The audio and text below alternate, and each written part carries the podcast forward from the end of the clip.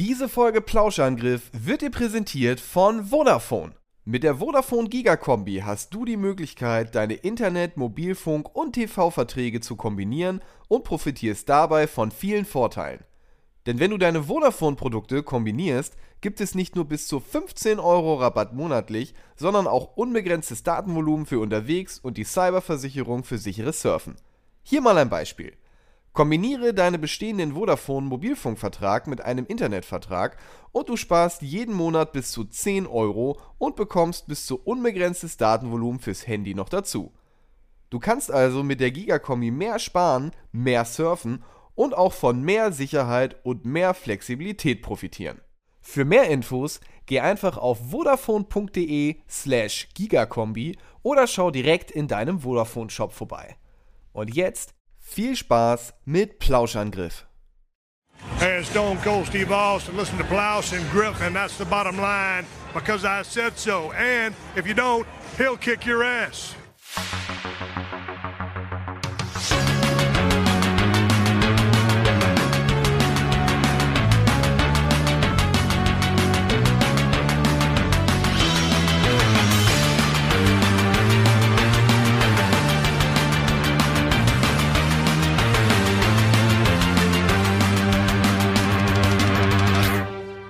Moin Moin und hallo und herzlich willkommen. Eine wunderbare Ausgabe des Plauschangriff Podcasts ist wieder angesagt mit der fernen Zukunft im nahen Hier und Jetzt. Simon, schön, dass du da bist. Hallo, äh, freut mich. Danke für die Einladung.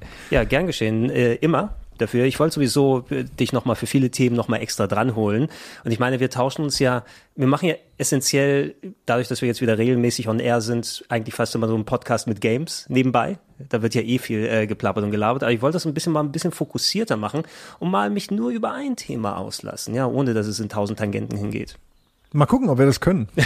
ja. Das eine Thema bietet ja schon so viele, also wir könnten jetzt auch einfach über ein Unterthema für Stunden reden. Das können wir, wir, wir haben es ja auch schon getan. Haben wir also auch schon gemacht. Wir, wir wollen das heute mal ein bisschen so über Science-Fiction-Serien austauschen. Was immer so ein bisschen yeah. schwierig ist hier in der Firma, finde ich in der Hinsicht, weil wir haben ja so viele verschiedene Altersdurchschnitte hier und ähm, ich meine, wir kommen aus einer Generation, wir sind vom Busen des Fernsehens genährt worden. Ja, ja wir hatten nur das. Wir, wir hatten, wir hatten, die, ja. ja, wir hatten nichts anderes, das, das ist, ist, es so. so ne? Man hatte vor allen Dingen keine Kuratoren im Internet, die einem gesagt haben, das ist eine geile Serie, die kannst du dir sparen und das musste dir irgendwie über äh, Tor runterladen Laden oder so. Also, weil ich meine, ist, dass man halt einfach nicht wusste, was gut war. Man musste nehmen, was einem auf RTL oder Pro7 oder Sat1 oder ARD und ZDF gezeigt wurde. Genau, und da war, da könnte der schlimmste Crap mit dabei gewesen sein. Da war der schlimmste Crap. Da war der schlimmste Crap mit dabei. Im Nachhinein, ich meine, das erkennst du erst reflektiert etliche Jahre später, wo du sagst, das habe ich doch ganz gern geguckt als Kind und dann siehst du eine Folge, Knight Rider zum Beispiel, was jetzt keine, obwohl ja, das auch schon ein bisschen ja. eine Sci-Fi-Serie, musst du sagen, mit dem sprechenden Auto. Aber Eigentlich schon, doch, könnte auch, wenn die, wenn die Stadt etwas futuristischer wäre, dann wäre es eine Sci-Fi-Serie. Also die, das einzige futuristische ist die Frisur von Michael Knight. Ich, ich habe da, ich habe eine lustige Anekdote rund um äh, hier Knight Rider gelesen zuerst. Ich dachte, das ist doch absoluter Quatsch. Also David Hasselhoff, seine erste Ehefrau. Ich bin mir jetzt nicht sicher, wie die heißt, aber es ist natürlich alles aufgelistet, diesen ganzen Internetforen.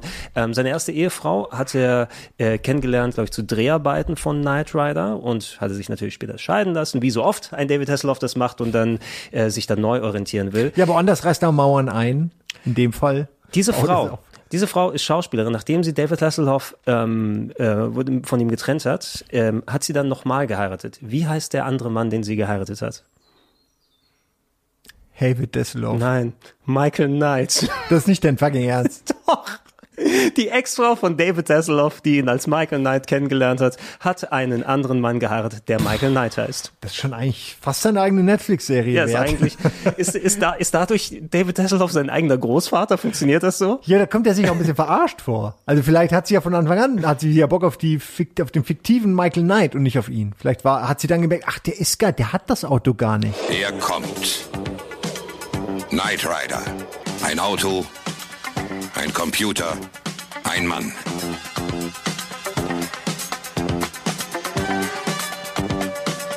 Knight Rider. Ein Mann und sein Auto kämpfen gegen das Unrecht. Ja, wahrscheinlich. Oh, das, der hat mir immer nur sowas vorgetan, ne? Ja, wie du bist gar nicht gesuchter Schwerverbrecher mit einem anderen Gesicht. Und nee, das war was anderes. Das war nicht ganz die Story, ne? Nicht- das ist der Bruder von ihm, der Zwillingsbruder Äh, von ihm. genau, nein, mit, das, dem, mit dem äh, Ziegenbärchen. das war der Sohn von dem Chef von Knight Industries, Garth, äh, Garth. Garth Knight. Ja, nach dessen Gesicht er das ähm, Gesicht von, also der, der Chef hat Michael Long, dem Polizisten, sein Gesicht umschneidern lassen, weil der wurde ins Gesicht geschossen in der ersten Folge. Das ah, war- und dann sah er aus wie David Hasselhoff. genau. Ne? Das hätte ich gern mal. Ist es- ist- du stehst auf und siehst aus wie einfach der Superstar. Ja, bei meiner, bei meiner, wenn ich Pech habe, bei meiner ähm, Shotgun haben sie nur SpongeBob erwischt und nicht David Hasselhoff, wenn Ja, sie ja, ins Gesicht genau. ballern. Wenn du aussiehst wie SpongeBob danach, sehr realistisch, würde ich sagen. Ich hoffe, der Bart ist mit dabei von Garth. Ne? Der hat mich immer beeindruckt. Der ist, der ist ja im Knast gewesen und ist dann mit, ähm, wie, äh, äh, wie hieß nochmal Goliath? Genau, dieser große Laster, mit dem er geflohen ist. Der ist mit dem, mit dem Laster ausgebrochen aus dem Knast. Goliath. Ja, aber war das denn dann auch einer, der sprechen konnte? Äh, nee? Go Goliath nicht, glaube ich. Es sei denn, die haben was eingebaut. Ist, aber du denkst wahrscheinlich an das andere böse Auto Car. Car. Die eigentlich Kid nichts mit- Und Car und dann Michael Knight und sein irgendwie der. Und Michael Long und Michael Knight Ah, ja, und der echte Michael Knight, den die echte Ex-Frau von Ja. David Hasselhoff geheiratet hat.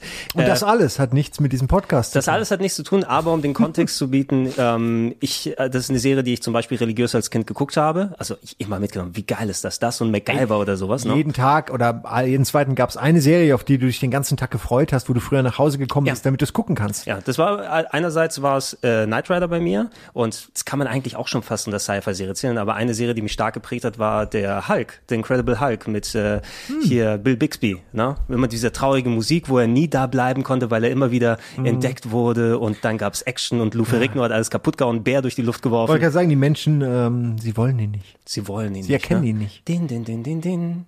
Ich muss aber sagen, ich habe Hulk din, nie so gesehen.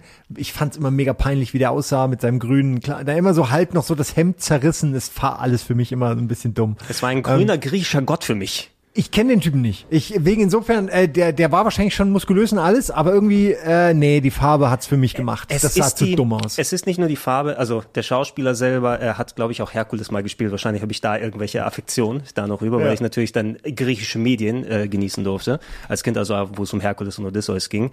Ähm, die Frisur aber, wenn du dich da mal zurückerinnerst, ne? weil diese, diese komische, dieser Topfschnitt, der Ja. ganz nach unten geht, der sieht aus wie so ein, so ein Kappa, würde man heutzutage sagen. Ne? Ich überlege gerade, ob ich mich noch erinnern kann, aber ja, ich habe auch, ich weiß nicht, ob das Bild, was ich habe, jetzt das widerspiegelt, wie es wirklich aussah. Aber für mich schrie das alles nach ganz schlimm Kulisse und Klamotte und Requisite und Perücke. Wa- Was denn? Du guckst schon so Ich, ich gucke, auf ich, ich, Bildschirm. ich schaue nur so, ob ich hier, Suchst du die richtige Frisur? ich suche, ich suche das richtige Bild einmal raus. Schauen dir einmal an. Ach so, stimmt, ja, ja, so sah das Ja. wirklich aus. Das war nicht so ein Prinz Eisenherz Bob-Schnitt, sondern schon ein wilder, Er aber schon eigentlich wild, derselbe Schnitt, nur ein bisschen wilder. Ja, es ist, es ist immer ein bisschen so ausgewuchert. Also wenn man, Ja, weil er wütend war, Mann. ja, später, Versuch später du mal einen Kamm äh, durch die Haare zu kriegen, wenn du, wenn du zitterst vor Wut. Ich glaube, hier, ich denke, das ist Oh hier ja. ein späteres Foto. Ne? Das Alter. erste war wahrscheinlich, hatte sich die Haare nochmal selbst für zwei Folgen machen lassen. Aber hat er gesagt, gib mir eine Perücke. Jetzt muss ich aber sagen, dass da rechts äh, sieht auch von den Muskeln einfach ziemlich beeindruckend aus. Ja, Lufe Rigno, da wurde gespritzt, äh, als ob es keinen Morgen gäbe. Also Respekt. So, ich meine, das sieht halt wegen dem Grünen irgendwie anders aus, aber wenn du das jetzt anguckst, wow, Alter, was für Muskeln. da wärst du heute aber direkt, das wäre die Marvel Transformation. und äh, ja, ja, ja. Heutzutage würdest du dann eben deine äh, tausend Hammer. äh, Bodytrainer haben, die dann Chris Hemsworth dann zum Super Hemsworth dann Ja machen. gut, aber du kriegst dieselben Spritzen. In den Ja. Spritzen ist Ja. mehr oder weniger dasselbe drin, es ist nur kontrollierter. Du meinst das Soldaten Super Serum, das ne? Super Das- Serum, genau. das- Super Serum haben die Marvel Schauspieler bekommen. Ey, immerhin, Lou Ferrigno, also der den äh, Hulk gespielt hat, der hat immerhin aber am Set, selbst zu MeToo-Zeiten damals, das ist ja bestimmt alles ganz, ganz schlimm gewesen, aber er konnte ja keinen belästigen, weil die grüne Farbe hätte ihr sofort gezeigt. Nein, ich hab dir nicht an den Hintern das gefasst. ist sofort erkannt. Das ist sofort Wer erkannt. kann das gewesen sein? Wer hat hier grüne Hände? ja, es ist ganz Das ist eindeutig. generell ein Hulk-Problem. Dr. David Benner, Arzt und Wissenschaftler, sucht nach einem Weg, die verborgenen Kräfte zu aktivieren, die in jedem Menschen wohnen. Bei einem Selbstversuch passiert eine Panne. Eine Überdosis tödlicher Strahlung verändert seine Körperchemie. Die Folge ist, wenn David Benner wütend wird oder die Beherrschung verliert, vollzieht sich eine erschreckende Metamorphose. Das Wesen, das im Zorn übermenschliche Kräfte entwickelt, wird von einem Sensationsreporter verfolgt. Mr. McGee, machen Sie mich nicht wütend. Ich könnte sehr böse werden, wenn Sie mich wütend machen. Das Wesen wird wegen eines Mordes gesucht, den es nicht begangen hat. David Benner verschwindet und wird für tot erklärt. und er muss die Welt in dem Glauben lassen, dass er tot ist, bis er eine Möglichkeit findet, die unheimlichen Kräfte, die in ihm wohnen, unter Kontrolle zu bringen.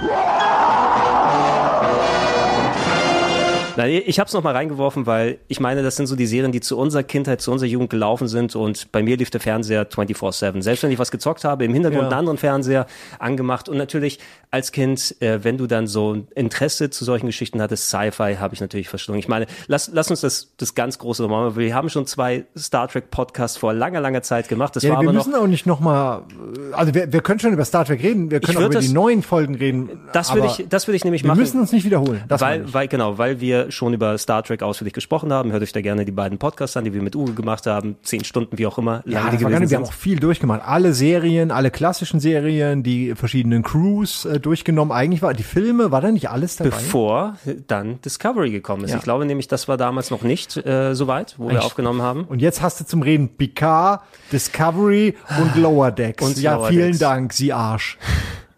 Und mit etwas Glück, ich, ich habe so leichte Hoffnung noch, äh, aber nicht zu 100% auf äh, Strange New Worlds, weil das kommt, wo wir es aufzeichnen noch. Das ist ja die Pike-Serie, die sie jetzt separat machen. Oh, da habe ich noch Hoffnung. Ja, so ein bisschen, weil das war so, so ein kleines Highlight von mir. Ich bin kein besonders großer Fan der neuen Auflagen jetzt hier. Ich habe so Hoffnung zu Discovery gehabt, weil sie im Vorfeld gesagt haben, hey, wir haben coole Schreiber und jetzt, wir haben zehn Jahre Zeit nach Enterprise gehabt. Die Filme waren ja auch ganz cool teilweise gewesen. Also ich habe die auf jeden Fall Ja. im Kino genossen. Ich ne? fand auch, also zumindest der erste neue Star Trek mit diesem J.J. Abrams äh, Ja, Lichtern und ja, so. das ist toll. Der, der hat mir irgendwie schon gut gefallen, muss ich sagen. Auch wenn der heute vielleicht nicht mehr so optimal gealtert ist. Ich muss sagen, damals äh, war das für mich Peak Star Trek, weil es vorher eben so runtergewirtschaftet wurde. Ja, das, es hat ja mal die, ähm, das Budget bekommen, was es verdient hat. Und dafür, sie haben bewiesen, dass du ähm, so geprägte Rollen wie so ein Kirk und Spock tatsächlich auch neu besetzen kannst, Kannst, wenn du dann genau. die Chemie machst. Das war ja der, hier Star Trek Beyond war ja der, der zur aktuell letzte Film, den sie bis jetzt gedreht haben. Das war dann aber schon nicht mehr gut, fand ich. Ich, ich fand den, Ja? ich fand den ganz, ganz in Ordnung, vor allem, weil der sich Mit, so ange mit Khan, ne? äh, nein, der danach meine ich. Der danach, Ah, okay, sie, Moment, Der, ja. der, der mit Kahn war so ein bisschen, ich fand den auch nicht super schlecht oder sowas, aber ähm, ich habe ihn damals auf jeden Fall mehr genossen, als ich den im Kino gesehen habe.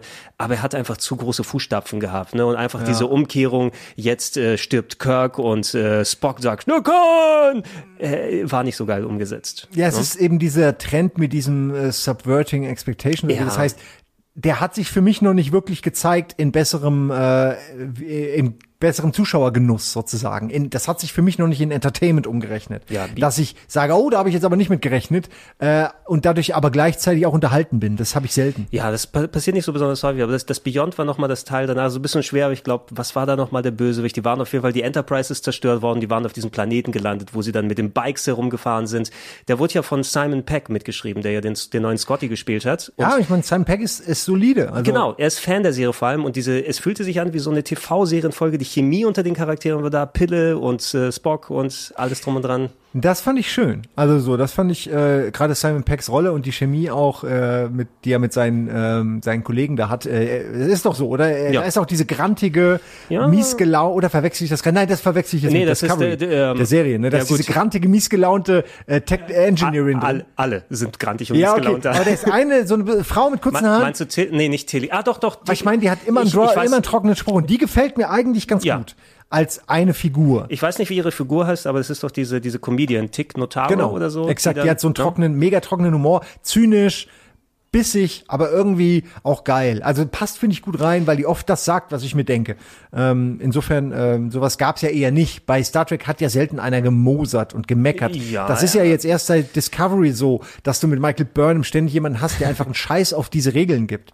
Äh, das war vorher einfach Es, war, nicht so. es ist ein bisschen schwierig, genau. Du hattest zwar so miese Peter in Anführungsstrichen, aber warst du so, so ein, so ein Pille, der dann immer so. Genau. Pille war ein miese Peter.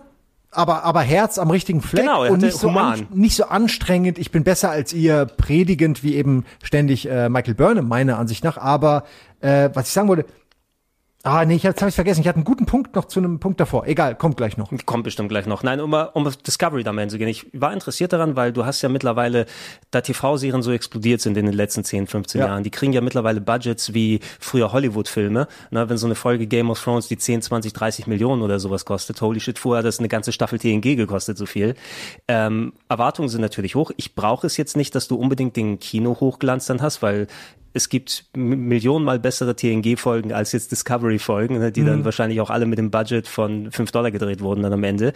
Discovery hat mich letzten Endes enttäuscht, weil es eben dann teilweise so selbstbedeutungsschwanger gewesen ist die ganze Zeit. Michael Burnham als Charakter, der dann mm, ewig, ja. äh, oder sie als Charakter, die dann, die dann volle Pulle leidet und immer, also ich, ich wollte so ein bisschen Optimismus, ich habe nur Action-Geballer und Leid mitbekommen. Ich habe schon sehr viel über Discovery gesagt in Kino Plus und äh, ich bin wirklich, ich habe ich hab alle Folgen geguckt, deswegen maße ich mir an, dann auch mhm. eine Meinung zu haben.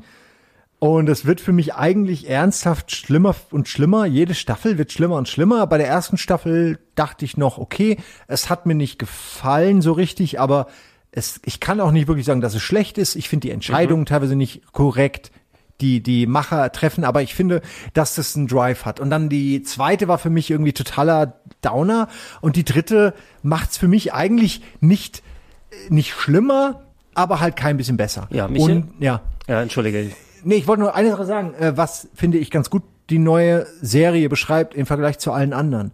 Früher hattest du immer so ein eine Zusammenarbeit aus Meinungen. Du hattest mhm. so einen Konsens, der sich genährt hat aus den verschiedenen Charakteren. Kirk war der Draufgänger, smart, taktisch, aber auch emotional. Dann hast du Pille, äh, ich bleibe jetzt bei der alten mhm. äh, Crew zum Beispiel. Ne? Dann hast du natürlich äh, Spock, der komplett logisch ist. Dann hast du Pille, der äh, halt komplett emotional ist und eben immer auf ne, immer sich beschwert über Spocks neutrale Sicht und äh, so geht das jetzt weiter. Die einzelnen Figuren brauche ich gar nicht alle vorstellen.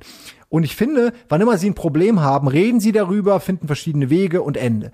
Beim, bei Discovery habe ich das Gefühl, alle sagen ihre Dinge und Michael Burnham weiß aber am Ende alles besser. Ja, und egal, ja. ob sie der Captain gerade ist oder der äh, First äh, Lieutenant oder ob sie gerade irgendwie degradiert wurde, egal wie sie, wo sie, in welcher Konstellation, egal ob sie mit Leuten aus TNG redet, aus äh, Star Trek, aus, der, aus ihrer Welt oder ob sie mit Leuten aus der Zukunft redet in der dritten Staffel, es ist völlig egal. Sie weiß immer, was besser ist. Sie wird nie eines Besseren belehrt. Sie lernt nicht aus Fehlern, sondern am Ende waren die Fehler eigentlich aus anderen Gründen. Sie hat eigentlich immer alles richtig gemacht. Und ähm, ich hasse nichts mehr als, sowas ist für mich lazy writing. Das ist einfach schlechtes Mary Sue-artiges Schreiben.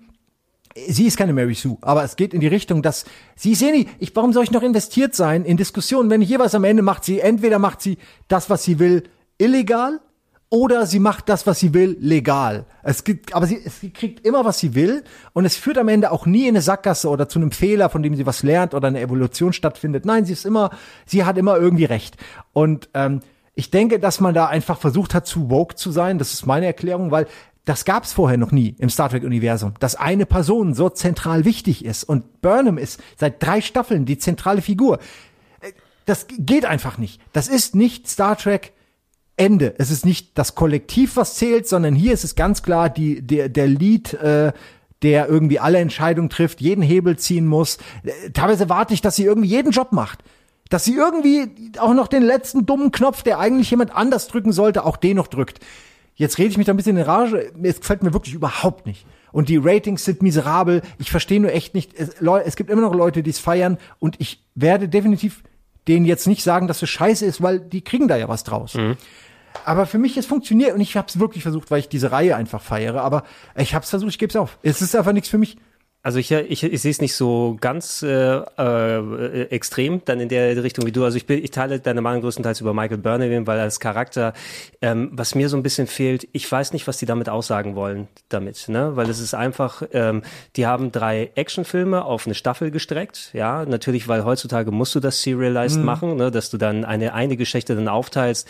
Ich erwarte jetzt nicht direkt, dass du dann, du hast deine zehn Folgen pro Staffel und dann hast du wie bei TNG oder bei den bei den älteren Geschichten dann einfach, das ist das eine Sci-Fi-Problem und so weiter und so fort. Aber zumindest, dass es ein bisschen mehr in Richtung Science Fiction, das äh, Horchen in die Menschheit hinein dann nochmal geht, durch Abstraktion, durch Mittel, was TNG und, und äh, das alte und auch DS9 so gut konnten. Deshalb, mich hat's gewundert, weil DS9 hat diesen ähm, Spagat ganz gut geschafft. Es gab ja viele Folgen, die auf diesen Krieg mit dem Dominion eingezahlt haben, haben dazwischen aber auch mal ähm, die Charaktere dann wachsen mhm. lassen. Ne? Und dann war mal eine Folge mit dem Miles O'Brien im Mittelpunkt, dann hast du mal Bashir gehabt, der nochmal ja. Geschichten passiert sind. Vor allem gerne wird ja bei Michael Burnham dann gesprochen über Representation und bla bla bla, aber da bist du im Star Trek-Universum halt einfach zehn Jahre zu spät, weil einfach schon längst bei Deep Space Nine du schon diese Art von Representation hattest und da viel besser, weil da eben auch Äh, also da wurde halt einfach in verschiedenen Arten auch äh, Probleme besprochen und auch gelöst. Und da war jeder Charakter hatte auch Fehler oder charakterliche äh, Vorzüge, Nachteile.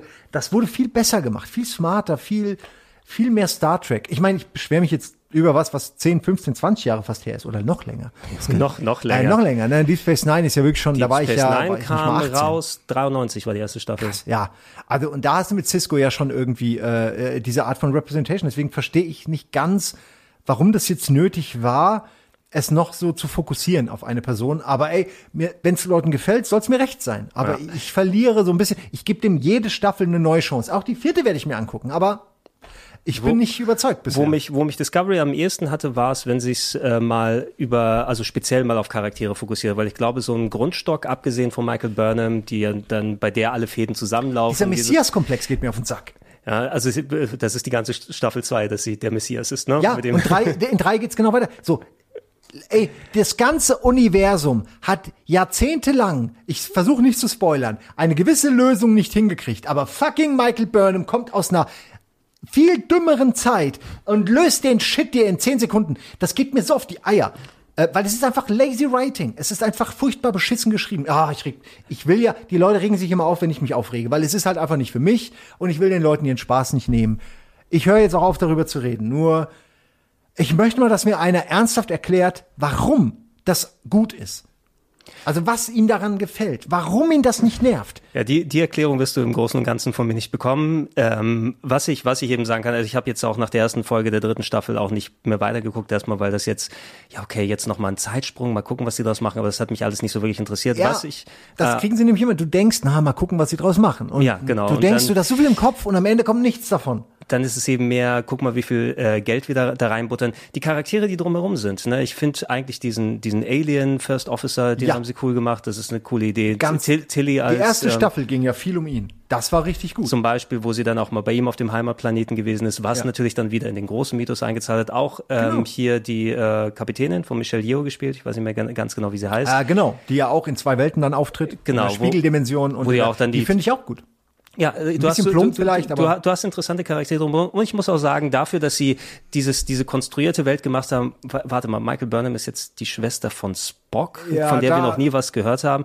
Da würde ich aufhören. Ja, da, die- das finde ich ist Redconning, was echt nicht sein muss. Ja, was, was sie gerne hätten machen können, also mich hat's am ehesten und da freue ich mich eben auf Strange New Worlds, wenn es dann mal kommen wird. Ich finde Pike ist ein super Charakter da Ja. drin. Also da gab's ja auch spezielle Folgen um ihn. Auch Spock ist nicht schlecht meine ich, Number one. auch, die, die ganzen Figuren, äh, die wir, die da auftreten, sind eigentlich nicht wirklich schlecht. Äh, ich kann mich eigentlich über die Figuren an sich auch nicht aufregen. Ich reg mich, wenn überhaupt, über das Writing auf und dass die Figuren ständig Dinge machen, die keine, äh, woraus sie keine Lehre ziehen, irgendwie, dass sie nicht, sie kommen nicht voran, meiner Ja, sie- Ansicht nach, sie- in ihrer Entwicklung. Niemand, niemand, niemand wächst da. So Niemand wächst an den Dingern, Ja. weil irgendwie entweder äh, ja, ich will gar nicht, aber es ist halt einfach irgendwie, gibt mir die, also das frühe Star Trek, was ich erinnere, war nicht nur inklusiv und das war nicht das Hauptthema und es ging nicht um Repräsentation von aktuellen politischen Themen oder äh, Popkultur, sondern es war irgendwie, ey, was können wir Cooles machen? Mit einem Universum, wo alles möglich ist und diese, die Menschen mit ihrem Wertesystem kommen daran und dann hast du diese Direktiven und dann hangelt sich entlang dieser Direktiven, aber wenn du eine Figur hast, die permanent alle Direktiven, alles irgendwie außer Kraft setzt und ständig illegalen Shit macht und aber keinerlei ähm, Repressalien dadurch bekommt, dann nimmt das Universum dadurch Schaden. Nicht die Figur nimmt Schaden, sondern das Universum nimmt Schaden, weil es nicht glaubwürdig Gut, ist. du- Riker ist ein, ein, Riker ist ein Regelbrecher. Aber man weiß es. Er ist so der Typ, der einem, wenn du Weed brauchst, Riker kannst du besorgen. Wie der mit seinem Schnaps immer, mit seinen Schnapsvorräten irgendwie. Das finde ich aber genau die richtige Art von Regelbrechen. So eine Art von Regelbrechen ist noch okay. Aber du kriegst einen konkreten Befehl zum hundertsten Mal und zum hundertsten Mal nimmst du diesen Befehl nicht wahr und du bist immer noch in der entscheidenden Position, dann hat jemand über dir einen Fehler gemacht, weil du solltest da nicht sein. Und es wird entschieden nach, ja, aber ich liebe dich so sehr, wir sind emotional verbunden, wir sind Brüder und Schwestern, dies und das. Ich höre jetzt auf, aber ich finde, es muss auch nicht sein, dass man sich an einem berühmten Charakter wie Spock reibt und sich mit dem verbandelt, nur damit der Charakter irgendeinen Wert hat. Weil dann hat er nämlich keinen Wert. Entweder, wenn du jemanden erst nachträglich zu Palpatines äh, Nichte machen musst, ähm, sorry, das ist Bullshit. Und das ist ja auch das, was jeden abfuckt. Bei den Star Wars Filmen, bei Star, bei Star Trek Filmen, bei, eigentlich bei allem. das ist einfach gelerntes Erzählen, wo ich mich wundere, warum das so konsequent ignoriert wird. Das sind Profis, die wissen genau, dass es falsch ist. Die machen es, weil sie denken, das wird irgendwie, wir drücken das jetzt durch. Aber du hättest es smarter machen können, besser, sodass es auch ankommt. Oh, Naja, ich hoffe, dass sie mit Strange New Worlds zumindest ja, äh, einen, einen, einen anderen Weg finden. Aber man sieht, äh, ich glaube einfach dieses, diese Investition ist eben, weil wir genährt wurden durch die ganzen Jahrzehnte mit, was du an Sci-Fi-Serien, was du an Star Trek geguckt hast, wie du die Charaktere kennengelernt hast. Wir müssen jetzt nicht so sehr auf Star Trek PK eingehen, weil dafür gab es ja auch nochmal die Ja, Binge-Folge. haben wir Es eigentlich eine Folge einfach, lang auch. Es ist einfach auch, es Ja. hat nichts mehr mit den Charakteren zu tun. Ne? Ich, ich schaudere vor der nächsten Staffel, die da kommen soll. Und dann gucke ich mir lieber zehn nochmal, zehnmal TNG an und die guten Folgen, die da sind. Ja. Ähm, ich muss mich fragen, ob ich die zweite Staffel wirklich überhaupt gucken will. Ich ist weiß, so eine. ich weiß es echt nicht. ich Ne? ich habe alles geguckt bisher, Ich- jeden ich einzelnen sag- Fitzel, aber das überlege ich. Ich sag's mir mal, was mir ist wieder in den Kopf gekommen, warum auch immer habe ich zuletzt eine Staffel Voyager geguckt. Ich weiß nicht warum. Ne? Hab ich auch, ja, weil's bei Es war- Netflix so genau, bequem ne, es angeboten wird. Irgendwie, ich, ich muss was im Hintergrund laufen lassen. Ne? Ich schmeiß was an, äh, das ist Voyager auf Netflix, an, habe ich eine Staffel geguckt. Dann merke ich wieder, okay, ich weiß, warum ich Voyager zu Teilen nicht gemocht habe, also verglichen mit Mhm. anderen Serien, weil es natürlich auch schon fast schon wie ein Abziehbild von vielen Sachen gewesen ist. Aber selbst in, was habe ich geschaut? Ich glaube, die sechste Staffel, ich finde immer noch den Doktor super, du hast immer noch äh, ausgewachsene Charaktere, die sozusagen miteinander interagieren und Seven of Nine ist tatsächlich auch ein guter Charakter, abgesehen von dem äh, TNA, was sie damit machen wollen, verglichen mit Seven of Nine in Star Trek Picard, was nichts mehr damit zu tun hat, was da vorher gewesen ist. Ist korrekt. Äh, ich finde auch, also Seven of Nine ist nicht nur äh, halt, ne, wegen, ich sag's jetzt nicht noch, aber es ist wirklich ein sehr solider Charakter, wo man so richtig mitfühlt und so versucht zu verstehen, wie der, wie das für den ist, ne? Und also das zu lernen nach und nach, sich aus diesem Kollektiv zu und dann gibt's ja auch Folgen, wo, wo eigentlich nicht ganz klar ist, okay, diese Sachen im Kollektiv, im Borg-Kollektiv sind eigentlich eine gute Lösung. Und äh, wo, also es wird quasi gezeigt, dass das selbst die Borg nicht nur böse sind, dass, sondern dass da auch hinter der Idee auch was Smartes stecken kann. Ähm, ich glaube sogar, dass sie eine, eine, das ein oder andere Problem auch lösen, nur weil Seven of Nine eben dieses Borg-Wissen hat. Ähm, also ich, finde, da haben sie eben was Richtiges gemacht irgendwie draus. Ja, es, es hat auf jeden Fall wesentlich mehr Ansätze und selbst ich habe es einfach im Hintergrund laufen lassen und bei ein paar Folgen war es dann so, okay, ey, cool, habe ich mich gar nicht dran erinnert oder die habe ich vielleicht sogar gar nicht gesehen, weiß ich gar nicht, ne, weil das so eine späte Staffel gewesen ist. Also weiß ich auch gar nicht, ob ich die wirklich, wirklich damals geguckt habe, aber da bin ich dran geblieben und das hätte ich bei den neueren nicht gemacht. Ähm, lohnt es sich, Ja. lohnt es sich Lower Decks Das zu wollte ich schauen? dich gerade fragen. Ja. Also, ob du es schon gesehen Nee. hast. Ich habe nur Schlechtes im Vorfeld gehört, habe dann aber reingeguckt und also ich muss sagen, es ist nicht, also es wäre jetzt nicht in meinen Top 5 äh, animierten Serien, also so, aber es ist nicht so schlecht, wie es von manchen Seiten aus gemacht wird. Ich glaube, die Leute, die das richtig schlecht machen, die sind eh so auf diesem äh, Anti-Irgendwas-Trip, so also alles doof zu finden, was irgendwie gerade aktuell in den Medien so äh, neu rauskommt ich finde, es ist schon okay. Es ist eine solide Sache. Es hat, finde ich, auch Charaktere, die ich tatsächlich gar nicht so uninteressant finde. Ähm, es gibt aber auch so ein paar Konstellationen, äh, wo ich denke, ja, das muss jetzt irgendwie, also das Thema ist irgendwie nicht. Also er versucht ja was Edgiges zu machen und es äh, zieht's nicht durch, so ungefähr. So, das ist eine schöne Idee, eine schöne Prämisse, die dann nicht ausgeführt wird. Aber ich finde, dass da nicht alles so verkehrt ist. Vor allen Dingen, weil es eben äh, ironischer ist, auch äh, die sich auch mal ein bisschen lustig machen über, naja, da wird halt ständig im Nebensatz wird geredet so, ja, hier, da ist ja der und der Planet, da ist der, äh, wo ist der und der? Ja, der ist auf dem und dem Planeten von dem und dem Monster äh, quasi verwandelt oder umge umgebracht worden. Das wird, das sind dann immer existierende Folgen, existierende Monster aus dem Universum. Ich kenne die auch nicht alle, aber man merkt immer, dass da was, ah, das ist ein, äh, ein Seitenhieb auf die und die Geschichte. Und es wird viel darauf rumgeritten, dass die Leute halt ständig irgendwie Weißt du, diese Sachen, die im Star Trek-Universum passieren, die wir kennen als besondere Folgen, passieren da halt irgendwie ständig und alle sind schon so ein bisschen genervt davon, ne, dass wieder irgendwo, ne. Und das finde ich alles schön. Und dass du eben die Lower Decks siehst als Charaktere, finde ich auch schön. Aber sie haben noch nicht so viel aus dem, aus den Möglichkeiten gemacht. Okay, ja, das, das wäre meine Bedenken Also, gewesen, weil du The eigentlich Orville ist immer noch um, um, wer ist es, um Lichtjahre um voraus. Lichtjahre voraus. Ja, da habe ich auch eine Handvoll Folgen geschaut. Ich meine, also das haben ja auch die meisten Leute gesagt und es hat ja mittlerweile so seine Sprache gefunden, auf dass es Fall. Sci-Fi-Stories als auch der Humor sozusagen vernünftig Es- funktionieren kann. Es ist das beste Star Trek im Moment. Das zeigt ja auch, dass ich jetzt zum Beispiel oder so, ich meine, also da, das ist ja nicht, es ist ja so. Äh, Thess MacFarlane hatte ja, ich weiß nicht, wer das eine produziert hat und wer das andere, aber mit dem Produzenten der einen Serie zu Star Trek hatte er sich mal beworben, wurde abgelehnt, ist dann mit derselben Kiste dann zu, ähm, zu einem anderen Laden und hat da dann The Orville gemacht. Also das hätte auch eine offizielle Star Trek-Reihe werden können, hätten die Leute halt ja, das Richtige gemacht. Äh, stattdessen ist jetzt die Konkurrenz besser als das Original und zwar, weil es sich an, an die traditionellen gelernten Mechaniken und äh, ich sag mal auch Regeln hält. Äh, einfach, ne, es ist ein bisschen wie, äh, hier ist nicht Space Quest, wie heißt das? Galaxy Quest als Serie. Nur eben nimmt sich schon ernst, äh, trotz des Quatsches. Und die haben es gut gemacht, weil am Anfang sind eben noch derbe Witze, die werden aber sofort weniger, nach zwei, drei Folgen schon. Und dann ist es irgendwann einfach normal Star Trek mit coolen, also da wird auch mal über Porno im Holodeck gesprochen, aber es ist nicht so, als ob es dann völlig eskaliert und zehn Minuten lang irgendwie ejakuliert wird, wie am Anfang in der, der ersten Folge, wie du dich vielleicht erinnerst. Das ist sehr schnell, sehr runtergedämmt. Und ich wusste, dass Seth MacFarlane das machen wird, weil er das nämlich eigentlich haben wollte. Der hat sich, ne, das war der Türöffner. Es muss, es muss einmal raus. Exakt. Ne? Und außerdem, ich würde nie das Holodeck nach Riker buchen. Niemals. Ne? Das bevor, meine ich. Bevor nicht einmal ich desinfiziert möchte, dass wurde. das einmal von so Desinfektionsstrahlen komplett gereinigt wird. und, Gerade bei Ri- Riker. Und Riker auch mit. Ne? Ey, wenn der so auch nur aus dem Turbolift kommt, würde ich auf jeden Fall erwarten, dass der, wo warst du vorher so? Ich meine, vielleicht- deshalb schütteln sich nicht die Hände in der Zukunft. Ne? jedes Alien kriegt so ein Hilf so ein, so ein Erste-Hilfe-Kit, wo quasi drin steht, Dinge, die du beachten musst, so, ne? Beim, weiß ich, die Moriarty nicht aus dem Holodeck befreien. Ja. Mit Riker ganz vorsichtig sein. In- der hat alle Krankheiten, die man sich nur kriegen kann. in jeder Sprache steht das anders da drauf, nur bei allen ist gleich, dass da ein Bild von Riker ist. Vorsicht vor diesem Mann. Vorsicht vor diesem Mann und Ey, seinem ich liebe. Riker, muss ich dazu sagen. Er ist für Riker. mich der, der coolste in dieser ganzen Geschichte, aber eben auch, weil er innerhalb der Regeln cool ist. Er ist nicht cool, weil er wie Michael Burnham ein Regelbrecher ist, der einen Fick drauf gibt, sondern er würde auch nie sagen Fick, ne? Sondern er ist einfach ein smooth Sailor, Alter. Ähm, der ist zu Recht an der Position, wo er ist. So. Riker hat sich bestimmt, er, er hat sich bewusst für den Schatten entschieden von Picard, weil einerseits er hat, äh, fühlt sich wohl auf der Enterprise Ja. und seine Der Programme, an der se- Stelle. seine Programme nochmal auf eine andere, auf eine andere Schiff da überzusetzen für das neue Holodeck, das lohnt sich nicht. Ne? Wie kriegt er die Pornoprogramme wieder aus seinem Ja. gesicherten Muss- Kanal auf eine andere? Muss, genau, ja, wie, geht- wie geht denn das, ne? Durch den Subraum. Ich habe die Theorie, dass Riker nur deshalb bei der Enterprise ist, weil, das wird in der ersten Staffel gezeigt, die Enterprise das beste Holoprogramm hat. Also der Ja, zweite Staffel ja. oder so. Die kriegen dieses Holoprogramm und es ist noch so experimentell am Anfang, glaube wo, ich. er- wo er mit Minuet äh, sich da, die, die sich basteln lässt von den Binaren.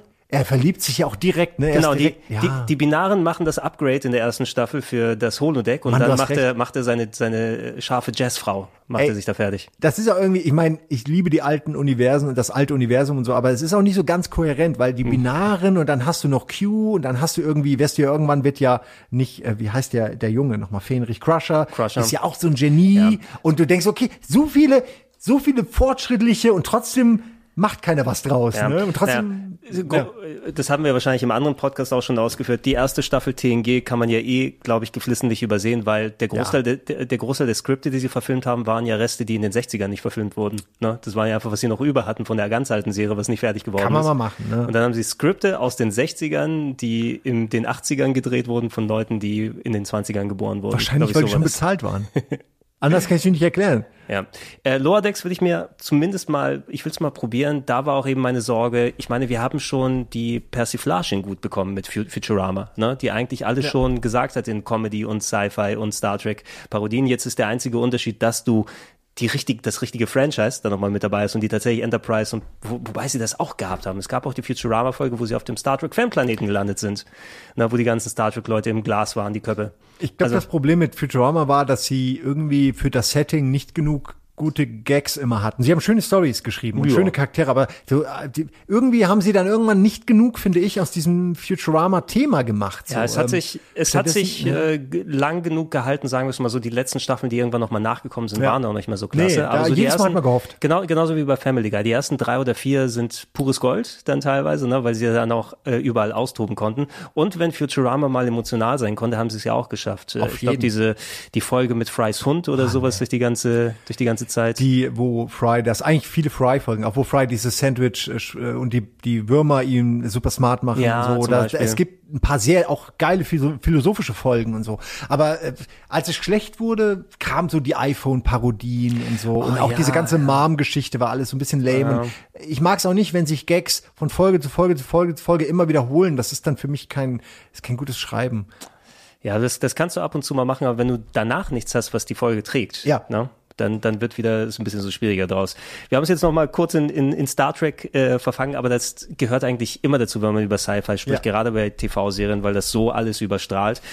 Ich selber bin, ähm, ich habe eine ne, ne große Affektion heutzutage noch, weil ich einfach damit groß geworden bin mit so ähm, 70er Jahre Science Fiction. Also gerade die 70er sowieso haben allgemein diesen ganz speziellen Stil gehabt und ich meine Buck Rogers zum Beispiel. Ich Oh weiß nicht, ob, ja, du, Mann. ob du den Film da geguckt hast Bidi, bidi, bidi, bidi, bidi, bidi, bidi, bidi, bidi.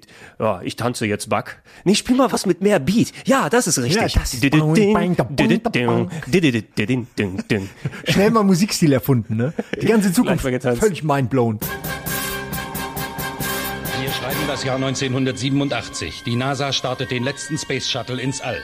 Durch einen tragischen Zwischenfall wird Ranger 3 mit seinem Piloten Captain William Buck Rogers aus der Umlaufbahn geworfen und in einen anderen Orbit katapultiert.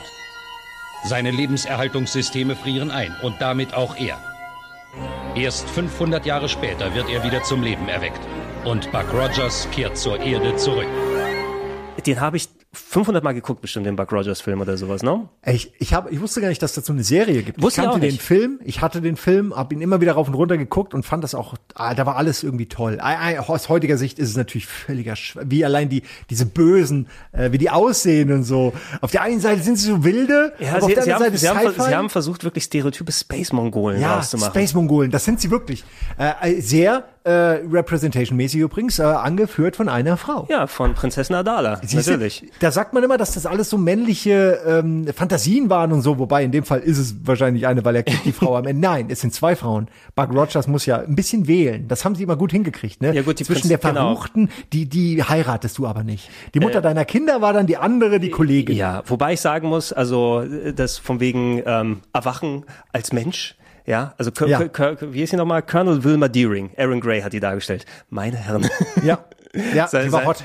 Die war wirklich hot. Ich fand aber, ich weiß noch, dass ich bei Buck Rogers immer, also ich fand beide interessant natürlich. Also für mich als jungen Heranwachsenden war das auf jeden Fall ausgezeichnet in Vorlagen. Äh, und ich fand sie, die hatten diesen, sie hat so ein bisschen was von, ähm, von Star Trek, äh, Star Wars äh, äh, Prinzessin, Prinzessin Leia. Lea. Ja, ja, natürlich, eindeutig. Aber nicht dieselbe Frisur, aber so ein bisschen, es hatte so diesen Look und diese weißen Klamotten und so. Ich glaube, sie, und diese engen, diese, also nicht, dass dann, man hat nicht viel gesehen oder so, aber es war so, sie hatte was enorm Adrettes und hat mich e- enorm angemacht. Ich fand sie, also die, äh, die, die, wer ist es, die, Pa- ja, die ja, seine, der, seine- Flügelmann, Flügelfrau, Seine von, Wi- Wi- Wingwoman. die Wingwoman von Buck Rogers fand ich am Ende doch hotter als die Barbarin. Ja, das, äh, weil die auch äh, eine Wandlung mitgemacht hat. Also Ja. Buck, Buck Rogers ist ja eh eine so sehr, sehr alte Figur. Das gab's ja diese, diese Series, die im Kino in den 30ern gezeigt wurden, Comics und so weiter. Ist Das ja, ist ja, alles nicht. ist ja, ist ja die, die, die andere Seite von, ähm, nicht Captain Future, das war ja, wie ist der andere nochmal?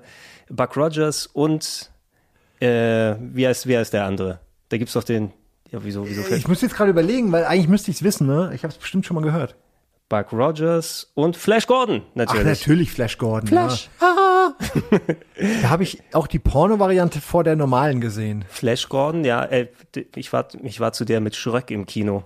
Zu, der Flash mit E, Zu, oder? ja, was? Flash mit E. Aber nicht damals, sondern heute. Nein, wieder. nicht damals. Ja, Wollte damals. sagen, das wäre hey, aber komisch Hey. Schröck, du bist zwei Jahre alt. Ja, gucken wir uns das jetzt sagen, an. was machst du Nein, hier? Das, Moment, Schröck mit zwei Jahren im Kino kann ich mir vorstellen. das ja, aber und auch, dass er Flash Gordon guckt, ganz ehrlich. Eigentlich nur du bist Nur unrealistisch. ich nicht. Nein, es gab vor ein paar Jahren gab's äh, das Metropolis hier in Hamburg macht ab und zu mal so Trash-Film-Aufführungen. Ne? Und da hat äh, Schröck dann Bescheid gesagt, hey, ich gehe dahin, wäre das was für dich? Ich glaube, einmal hatten wir Star Trash geguckt, was auch absolute Hammer ist. Du meinst Star Clash, ne? nee, Star Trash. Äh, Das doch, heißt nee, so. doch, Nein. doch.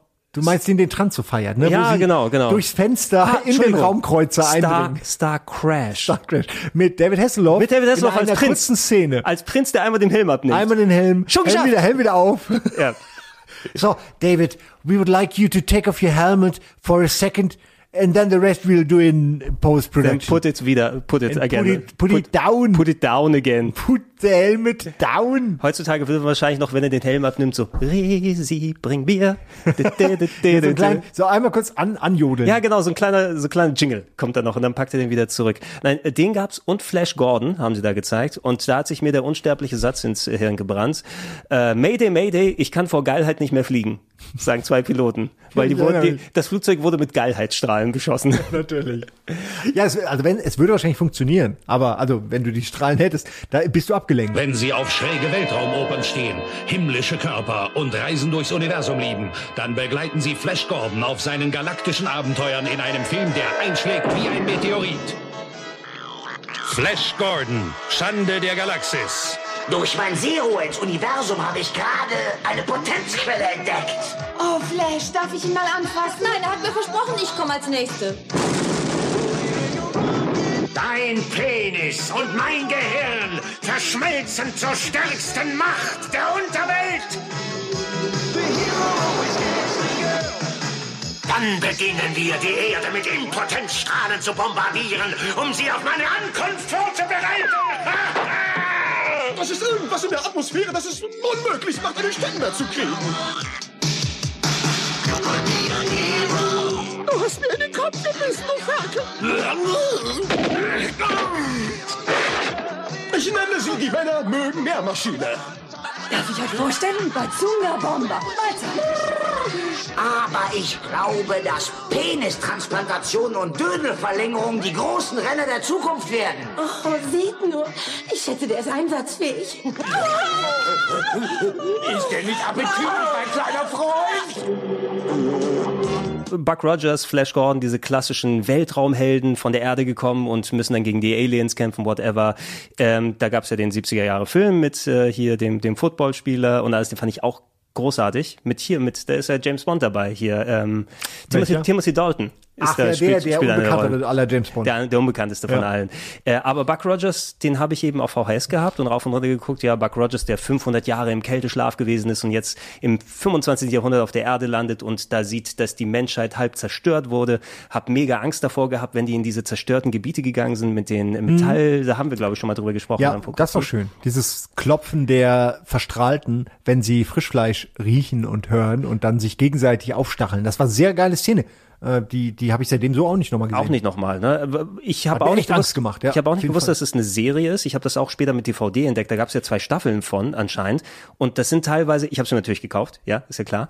Äh, und danach geholt sind teilweise die so die dümmsten Stories, die du je gesehen hast. Die die, die äh, Zukunftsolympiade, ja, wo sie aus dem Stand so sechs Meter Hochsprung machen und solche Geschichten und dann ein Mordfall da aufgeklärt wird. Space Vampire sind dabei. Gary Coleman, der kleinwüchsige Ja. Schauspieler aus den 70ern, ist da der Präsident oder irgendwie sowas. Also muss ich aber sagen, also jetzt will ich die fast sehen, ähm, weil Ey, die, da das klingt, sowas- als hätten die noch das- äh, Ideen gehabt. Das wäre auch pures Spiele mit Bartmaterial, ne? Wenn's, Mhm. wenn man wenn man da irgendwie spielen könnte. Manche glauben, dass das Leben hier da draußen begann. Weit entfernt im Weltall. Mit Stämmen menschlicher Wesen, die die Vorväter der Ägypter gewesen sein können. Oder der Tolteken. Oder der Mayas. Dass sie vielleicht die Architekten der großen Pyramiden waren. Dass es die versunkenen Laminaria-Kulturen sind, oder Atlantis. Manche glauben, dass dort noch Brüder der Menschen leben, die sogar jetzt noch ums Überleben kämpfen. Weit, weit weg, zwischen den Sternen.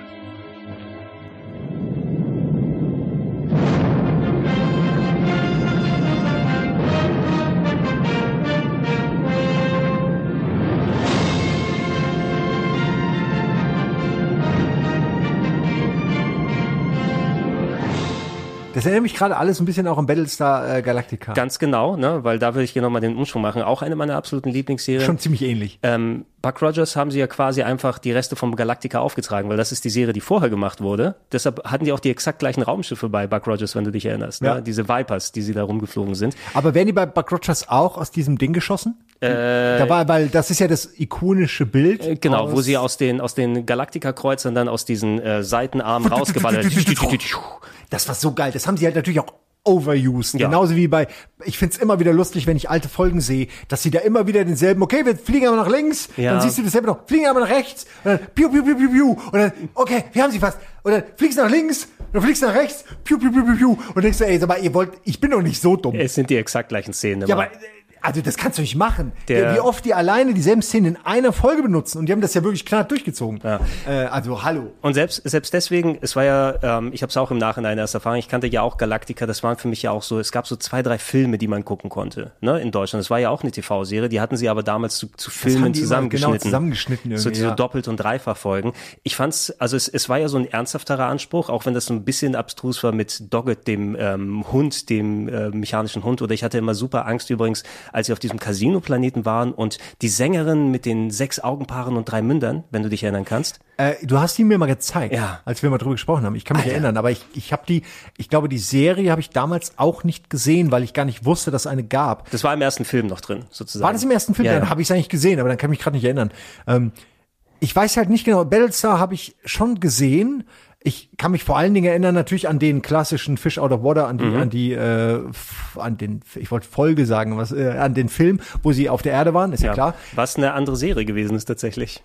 Wie jetzt? Ja, die hatten, ähm, also die, die Galaktiker, die wir hier, hier kannten, dann gab es ja den ersten Film sozusagen, wo wir gesehen haben, ey, die Zylonen betrügen die Genau, Menschen und ja. zerstören dann Kobol und äh, Dann habe ich den aber nicht gesehen. Ja. Den ersten. Also die, die haben drei Filme draus gemacht. Es gab eine Staffel Galactica sozusagen, wie wir es kennen, wo mit Starbuck und Apollo und alle da drum und dran gewesen ist. Da, daraus haben sie zwei Filme gemacht und dann gab es eine zweite Serie namens Galactica 1980, wo einfach die alten Schauspieler keinen Bock mehr hatten. Da haben sie dann Troy und wie auch immer dann dazu geholt, wo sie auf der Erde gelandet sind, was storymäßig auch gar nicht so richtig funktioniert, weil eigentlich die Geschichte auch komplett anders Nee, geht. überhaupt und da, nicht, aber da, da daraus haben sie den letzten Film gemacht. Das war der dritte Galactica-Film, also das, was du meinst, wo sie mit dem Motorrad, mit, mit dem Motorrad dann auf der Das Erde ist der sind und fliegen. Das ist der dritte Aber Film. welcher ist denn die? Ich kenne ja so viele, wo sie, äh, also da ist dann dieser Dödel mit dem Gehirn äh, in der Glas, äh, Mhm. in, dem, in der Glasvitrine sozusagen, der halt rumgetragen wird, hat dieses irgendwie geil aussehende Gehirn. Mit Balta, dann auf den Genau, und dieser, diese ganzen Diskussionen. Und dann Das sind haben alles die die dieses, ersten beide Filme. Dieses krasse, ja, aber dann habe ich die irgendwie schon gesehen, weil die haben ja auch so eine Art Todesstern, also nicht so Mhm. ein Todesstern, der schießt nicht auf äh, Planeten, aber der ist riesig, ist eine riesige Station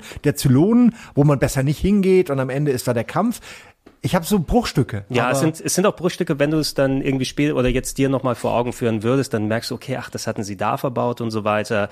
Ähm, die zwei Filme, die sie gemacht haben, der Niedergang der Menschheit sozusagen gegenüber den Zylonen und das andere war, wo sie auf die Pegasus getroffen sind, auf den anderen Kreuzer. ja, das ist, ne- das, das ist der zweite, oder? Ja, genau. Das ist der zweite Film, der irgendwo in der Ja. Mitte der Staffel eigentlich gewesen Daran wäre. erinnere ich mich. Treffen sie aus Versehen die, treffen die Pegasus, denken, sie sind das einzige Genau, Schiff, und dann treffen noch mal das Zwillingsschiff. Ja, Ja. Wahnsinn. Ähm, und dazwischen, ich habe das auch mittlerweile auf Blu-ray daheim, also die alten Folgen, und die sind nicht so geil, die einzelnen Serienfolgen, weil das waren auch so ganz komische Geschichten. Irgendwie, die Galaktika hält auf einem Westernplaneten an und da ist ein abgestürzter Zylone, der aber seine Programmierung vergessen hat und deswegen als Westernheld auftritt. Fuck, die kenne ich auch. Solche Geschichten. Die Folge ja. kenne ich. Ja. Also jetzt gerade, ich weiß, dass ich die gesehen habe.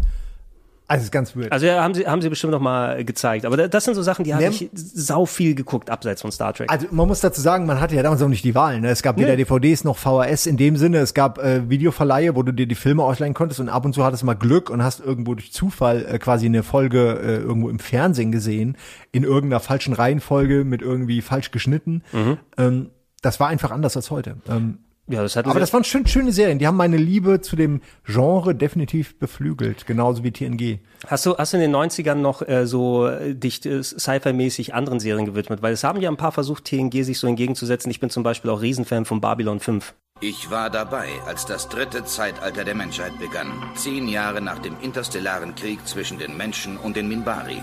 Das Babylon-Projekt, ein uralter Traum, war Wirklichkeit geworden.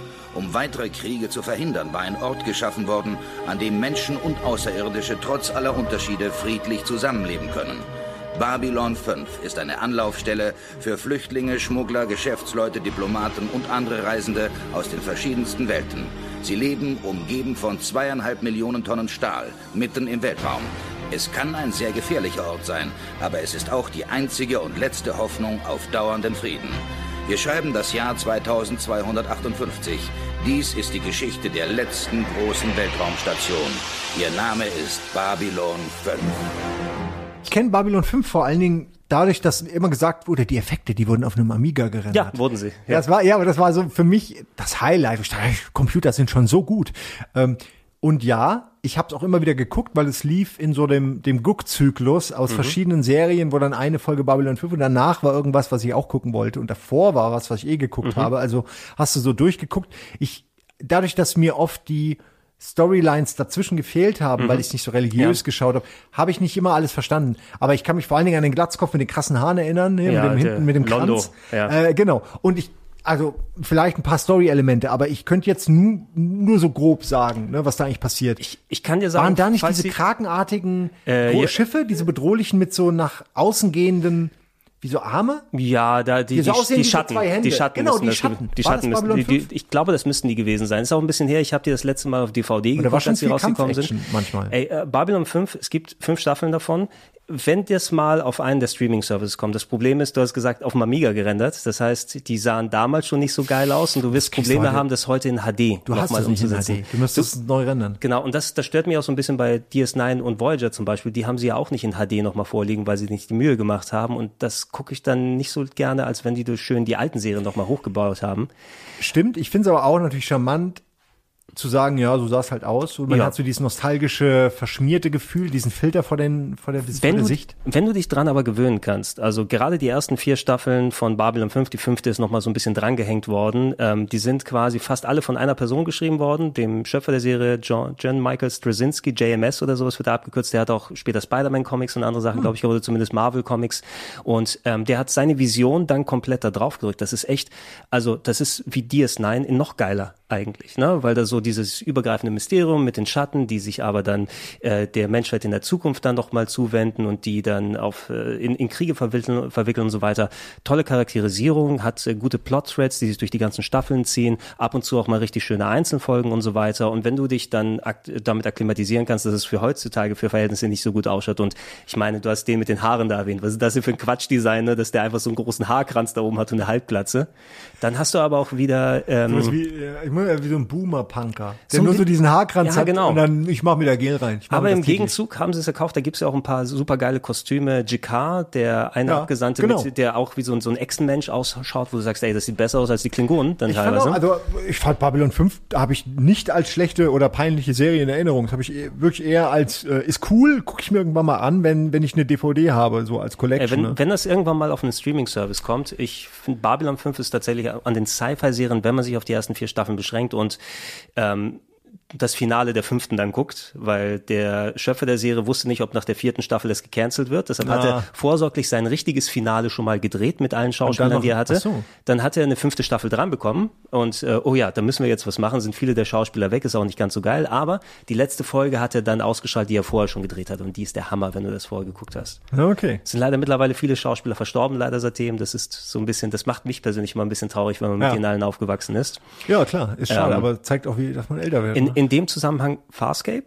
Klingelt da was bei ich dir? kenn's primär daraus, dass ich immer wieder höre, es wäre überraschend gut Mhm. und dass ich das damals ständig in der Werbung gesehen habe, weil es eben irgendwie ist doch mit äh, Kevin Sorbo, oder? Äh, nein, Nee, nein das du, war denkst, du denkst ne? an Andromeda. Ah, Andromeda habe ich ja jetzt verwechselt, aber Farscape, also ich weiß, dass ich es immer wieder gesehen habe, die Werbung dafür. Ich glaube, ich habe nie eine richtige Folge gesehen. Farscape ist das mit den Muppets, wenn ihr das so sagt, ne? Wo sie diese ganz großen Muppet-Figuren hat mit dem lebenden Schiff Moja, glaube ja, ich. ja, ist okay, es. genau, doch. Ja. Das ist ja auch ein bisschen wie Lex, da ist ja auch so ein lebendes Schiff. Exakt, ja. Und, und äh, Farscape war so ein bisschen Buck Rogers-Style. Da ging es auch um einen Astronauten, der dann weit Doch, weg im Weltraum gelandet ist. An die Puppen erinnere ich mich, Genau. weil die auch in der Werbung vorkommen, aber um was, ich meine, war das so eine Anthology? Also Sind die jedes Mal woanders hin oder waren Ja, die an einem ja. Ort und alles kam zu ihnen? Es gab übergreifende Stories. Ich habe es auch nicht mehr zu 100% im Kopf. Ich habe die noch sehr gerne geschaut. Die wurde auch besonders in den späteren Staffeln gut, weil sie so serialized war und auch ein paar interessante Charaktere. Der Böse wie Scorpius, die, der so aussah, als ob er so ein geschmolzener Skeletor wäre oder sowas. Die hatten wirklich ein paar interessante Sachen drin, aber sie wussten auch so ein bisschen so coolen Humor dann zwischendurch mit reinzutun. Also von den ganzen Sci-Fi-Serien fand ich, haben sie so eine ganz coole Mischung bekommen, wenn du damit okay warst, dass eben viele Figuren auch dann so bewegte Muppets gewesen sind. Na, wenn du es heutzutage schaut, es hat sich besser gehalten, finde ich, als manche andere Sachen, weil diese Practical Muppet Effects, das hat, du hast einfach mal wirklich gut animierte Figuren da, ne? Und musst nicht auf irgendwie schlechtes CGI dann rausgehen. Ja. Und äh, man kann sich, glaube ich, da heute noch reinfinden. Das müsste auf, auf Amazon Prime laufen, falls man da nochmal Farscape, werde ich mir, habe ich glaube ich gesehen, werde ich mir merken und nochmal angucken, äh, muss ich noch nachholen. Vier Rebellen. Aus den verschiedensten Gründen zum Tode verurteilt. Sie entkommen den Fängen des übermächtigen, gottähnlichen Imperators, His Shadow. Mit dem halborganischen Raumschiff Lex gelingt ihnen die Flucht in die Dark Zone. Lex, The Dark Zone. Ein außergewöhnlicher Space Trip. Vier actiongeladene Spielfilme. Rutger Hauer, Malcolm McDowell, Barry Bostwick und Tim Curry in Lex, The Dark Zone. Vorsicht, macht süchtig. ähm, wenn ich weiß, dass gut ist, macht das ja auch Bock, sich Ja. alte Serien anzugucken. Ich habe vor kurzem, willst du noch, wolltest Nee, du nee, noch red weiter, red weiter ruhig. Ich wollte nur kurz, weil ich es eben auch erwähnt habe und auch äh, vor kurzem im Moin Moin erwähnt habe mit Budi und äh, auch schon bei Kino Plus.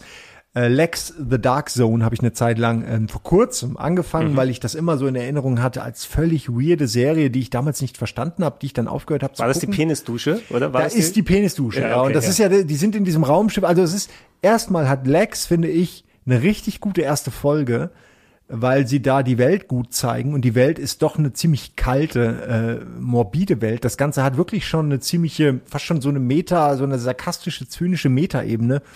Äh, weil, äh, ja, du siehst zum Beispiel so eine, also ich sag das, ich beschreibe, was passiert. Ich sag nicht, dass ich das gut finde, aber Mhm. ich sag nur, was passiert. Du hast zum Beispiel, so erinnere ich zumindest, eine, äh, eine, eine sehr äh, voluminöse Frau, die auch, die später halt dann, glaube ich, auch eine Rolle spielt als Figur, die am Anfang so zu so einer Art Umtransformation irgendwie, die, die ist quasi den Führenden zu fett Mhm. und deswegen wird die so an so einen Haken gehängt und ist da anderen und jeder hat irgendwie ein anderes Problem, was behoben wird. Also es ist eine sehr düstere Zukunftsvision und sie wird dann irgendwie, ich sag mal, schön gemacht in Ermangelung eines besseren Wortes. Sie ist danach halt so typisch 80er Jahre hot.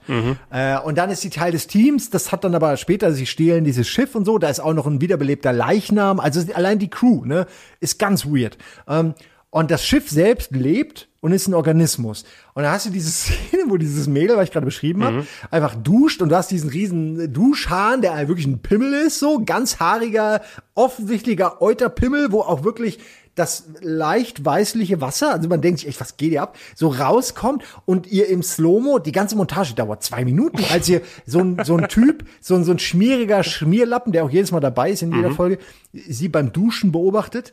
Äh, und dann, das Geilste ist ja, dass da sogar noch so diese Drehregler für die, für die Temperatur Mhm. dabei sind, nur es sind halt zwei riesige Äumeleier. Also es ist halt einfach so offensichtlich, wie man, ich meine, noch markanter, du kannst das nicht noch penisartiger machen. Und was für Quatsch. das ist aber auch ganz schön lustig. Also es Mhm. ist halt aus heutiger Sicht denkst du dir, holla die Waldfee. Wie konnte ich das nicht sehen? Das hätte ich als. Kind hätte ich das lustig gefunden.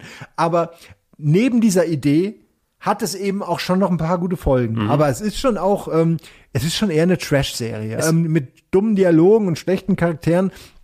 Aber sie hat auch ein paar echt gute Momente. Es ist aber jetzt nicht Babylon 5. Äh, Das ist, also ich habe es auch nie richtig geguckt, muss ich zugeben. Ich habe davon gewusst. Es war auch irgendwie so eine ganz kurze. Da gibt es doch nur eine Handvoll Folgen von, oder kriege ich das irgendwie durcheinander? Das war nicht Ähm, irgendwas, was so viele Jahre gelaufen ist, ne?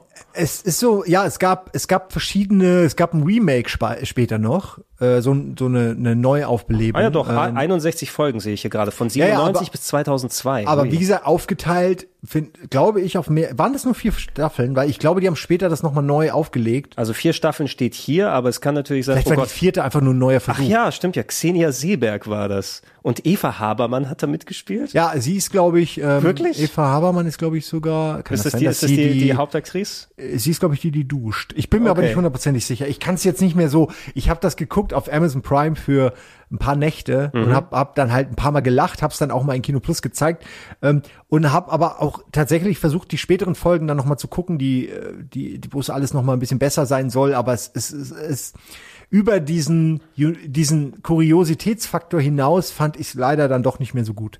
Ähm, Mhm.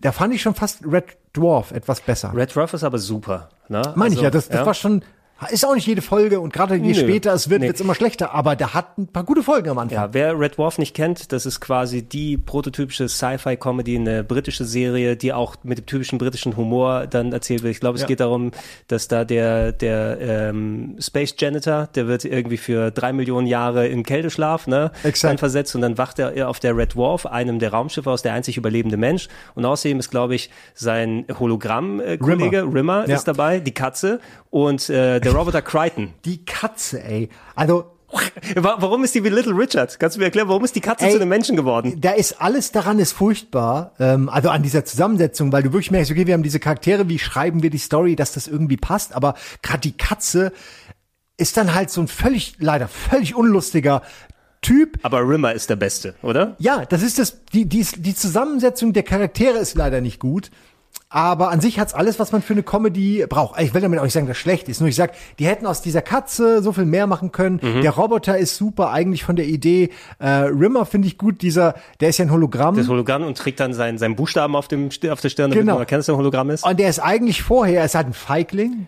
Äh, er ist ein Unsympath und ein Feigling und ein, äh, so dieser typische Ekel Alfred, der Typ, der einfach irgendwie, weiß ich nicht, der halt damals der Prototyp war, so ein bisschen Albandi auch, so immer Mhm. bereit, auch jemand anderem einen reinzuwürgen, wenn er einen guten Lacher dafür kriegen kann. Und der ist dann aber tot und ist eben nur noch als Hologramm da und leidet auch immer so darunter, dass er vorher schon nichts war und jetzt erst recht nicht. Und äh, dann hast du den Roboter, der halt ähm, halt wie immer ein Roboter ist. Allerdings hat der schon, ähm, der hat eine, der hat Emotionen, oder? Wenn ich mich Äh, nicht ja, täusche. hat er. Der ist das auf jeden schon, Fall. Der, also, ist kein typischer Roboter. Nee, der, der hat Neurosen, glaube ich, eher. Neurosen, das, ja, der genau. Hmm? You ever see the Flintstones? Sure.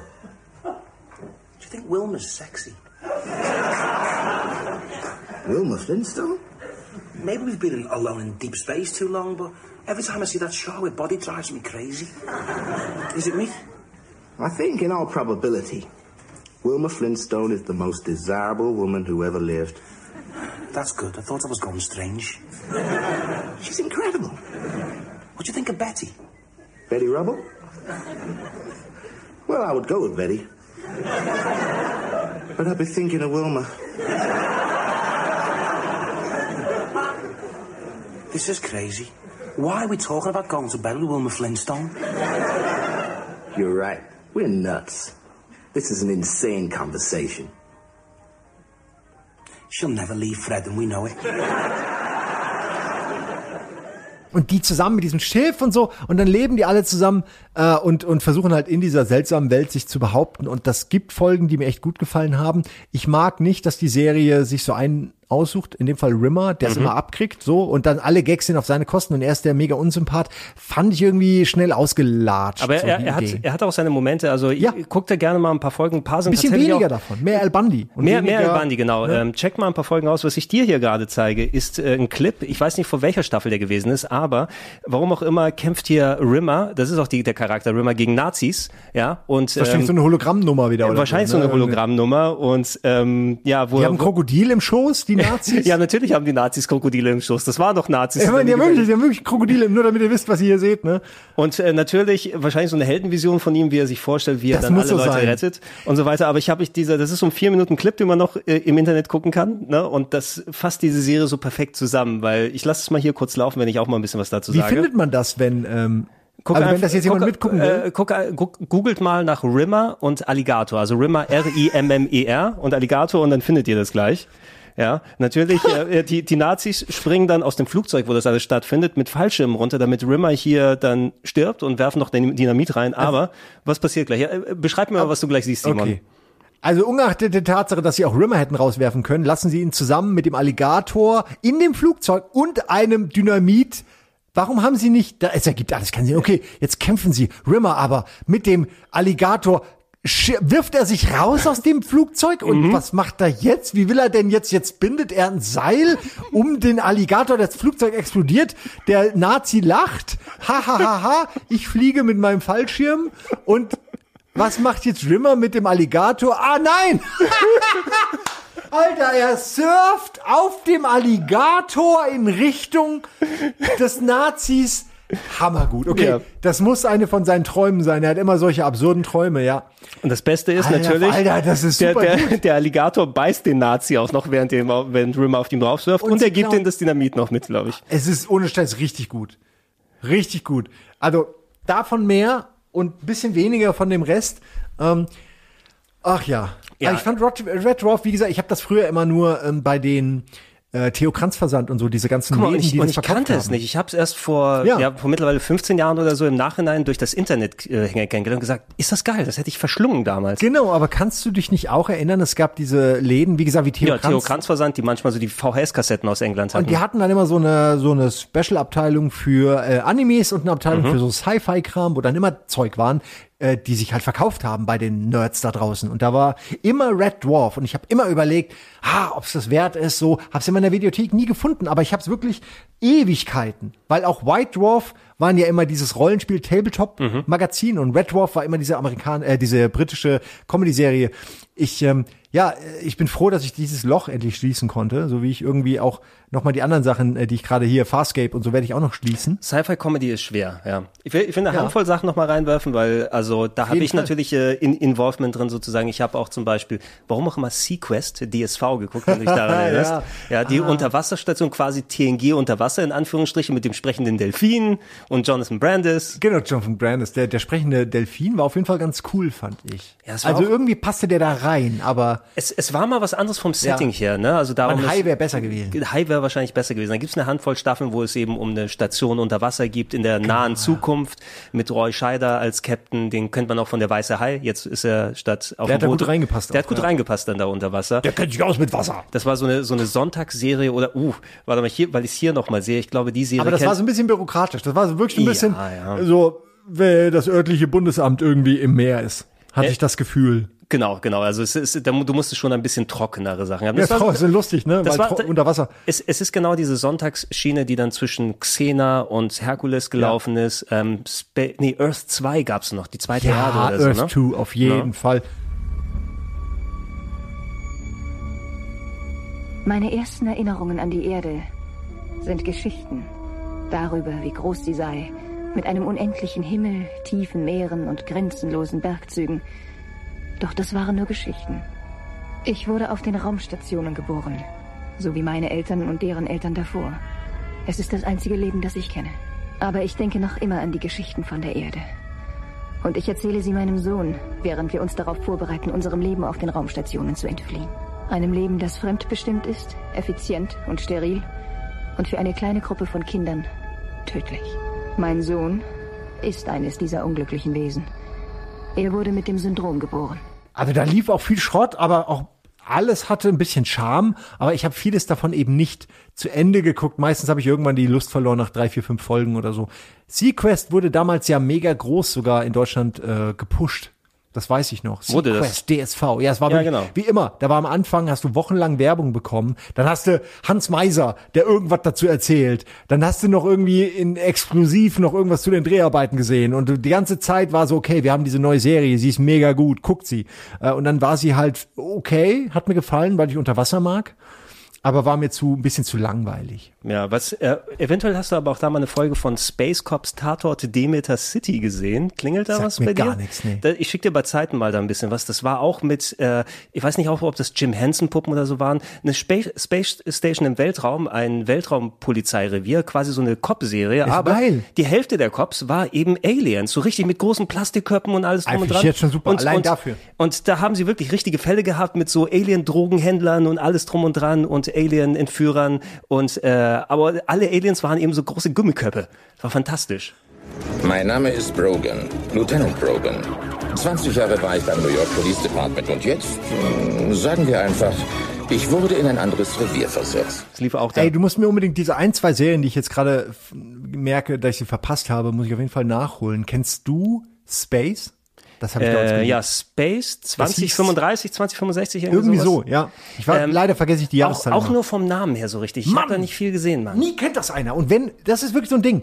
Nie kennt das einer. Alle, die es kennen, sagen, Alter, wie geil. Alter, wie geil. Was war denn das eigentlich für eine Serie? Ich habe das Gefühl, entweder habe ich die in einer völlig falschen Zeit geguckt und deswegen als phänomenal abgespeichert.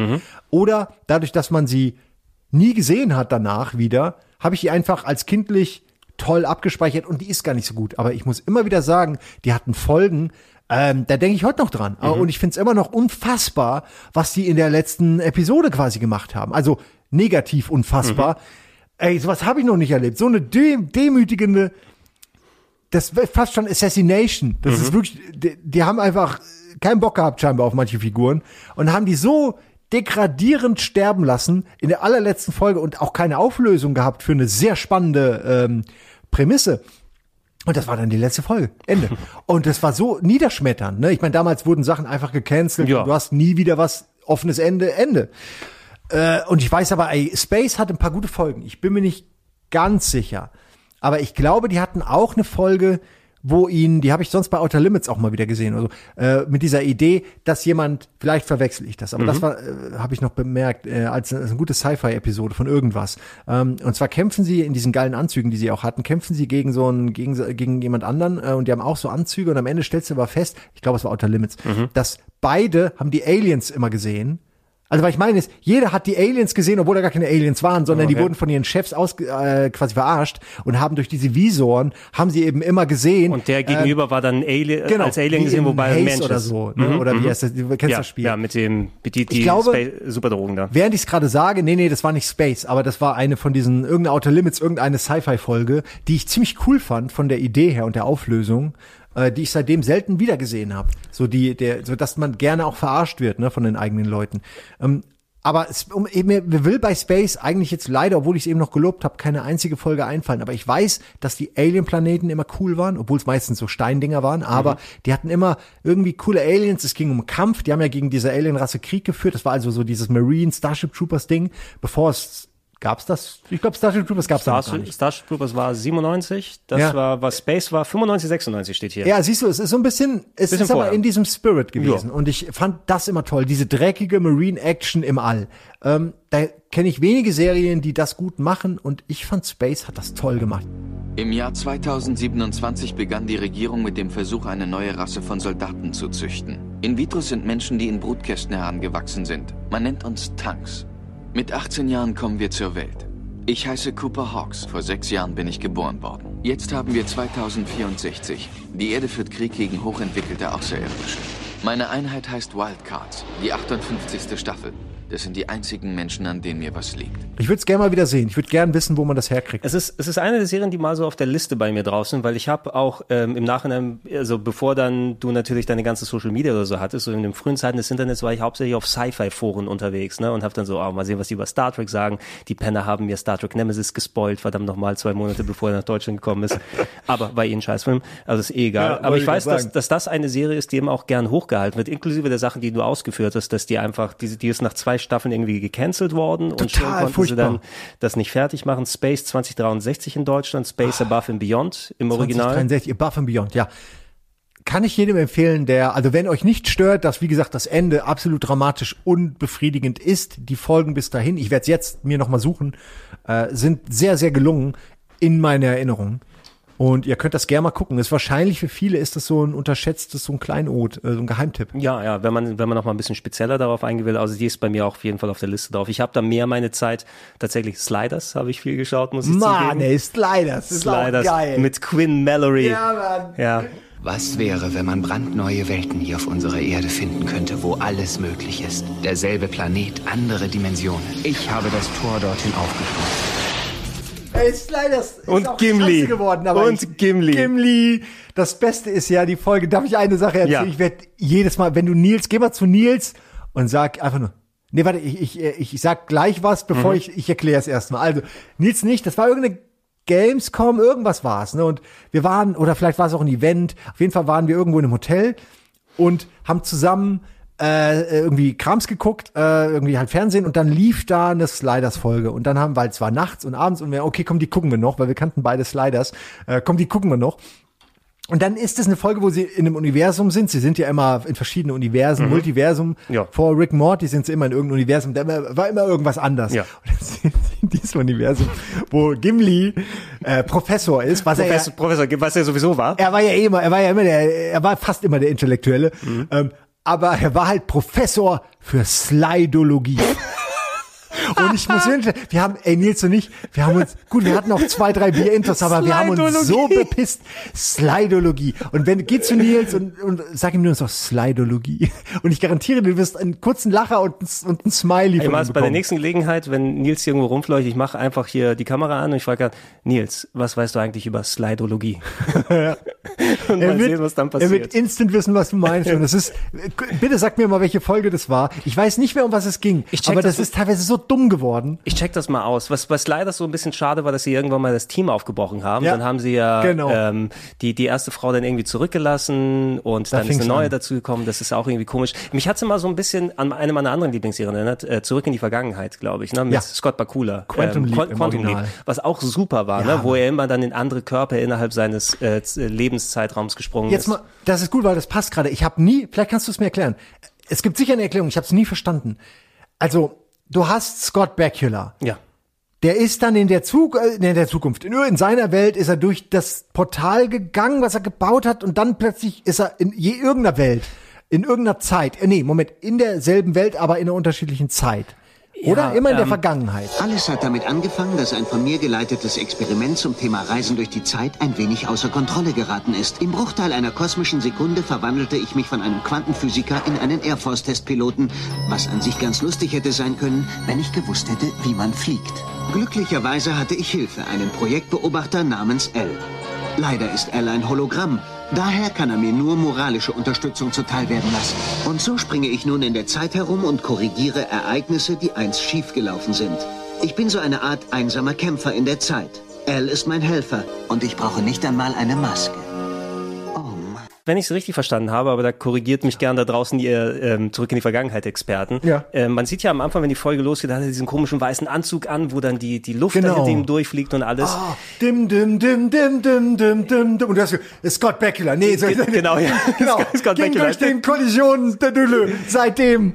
Erst, so. Erste Folge, wo er die Schallmauer durchbrochen hat, das war die erste Folge. Ich habe die noch. erste, das wie immer, du hast die erste manchmal nicht gesehen Mhm. und danach blieb dir nur dieses dämliche Intro, wo du dir Ich das weiß so nicht, was zusammen. passiert ist. Aber die, hab- die, die haben da nicht viel gezeigt. Ich glaube, es ist so gewesen, dass diese Maschine in der Zukunft, wo er das gemacht hat, dass ähm, die Person, gegen die er getauscht wurde, dessen Körper ist in der Zukunft gelandet in dieser Kammer. Deswegen haben warten. die immer, jetzt raff ich das, deswegen haben die immer mit ihm auch gesprochen, dass die Originalfigur entweder mega, mega nervig ist, wenn es Mhm, eine Bekannte ja. war, oder sie haben so Gags gemacht, dass mit dem Wissen, dass man weiß, welche Figur da jetzt gerade in der Zukunft ist. Und ich habe das nie so ganz verstanden, weil der ist ja im Körper, im Kopf der. Ich dachte eigentlich auch, dass das nur innen drin er sich selber so sieht oder dass der Geist sozusagen ausgetauscht wurde, weil es ja Quatsch, dass der Körper ausgetauscht wird. Ja, und umgebaut noch, dass er noch anders aussieht. Ja, genau. Äh, oder Und- ist dann die Figur von Scott Bakula, also ich Ja, wenn, wenn sie seinen Körper dahin gebracht haben, Genau. haben sie den umgebaut oder ist da ein äh, irgendwie so ein, so ein geistiger Effekt, dass alle Leute drumherum die nur wie die andere Person sehen? Genau, und sieht Ja. der Original-Dude in der Zukunft dann also aus wie Scott Bakula? Das ist die Frage,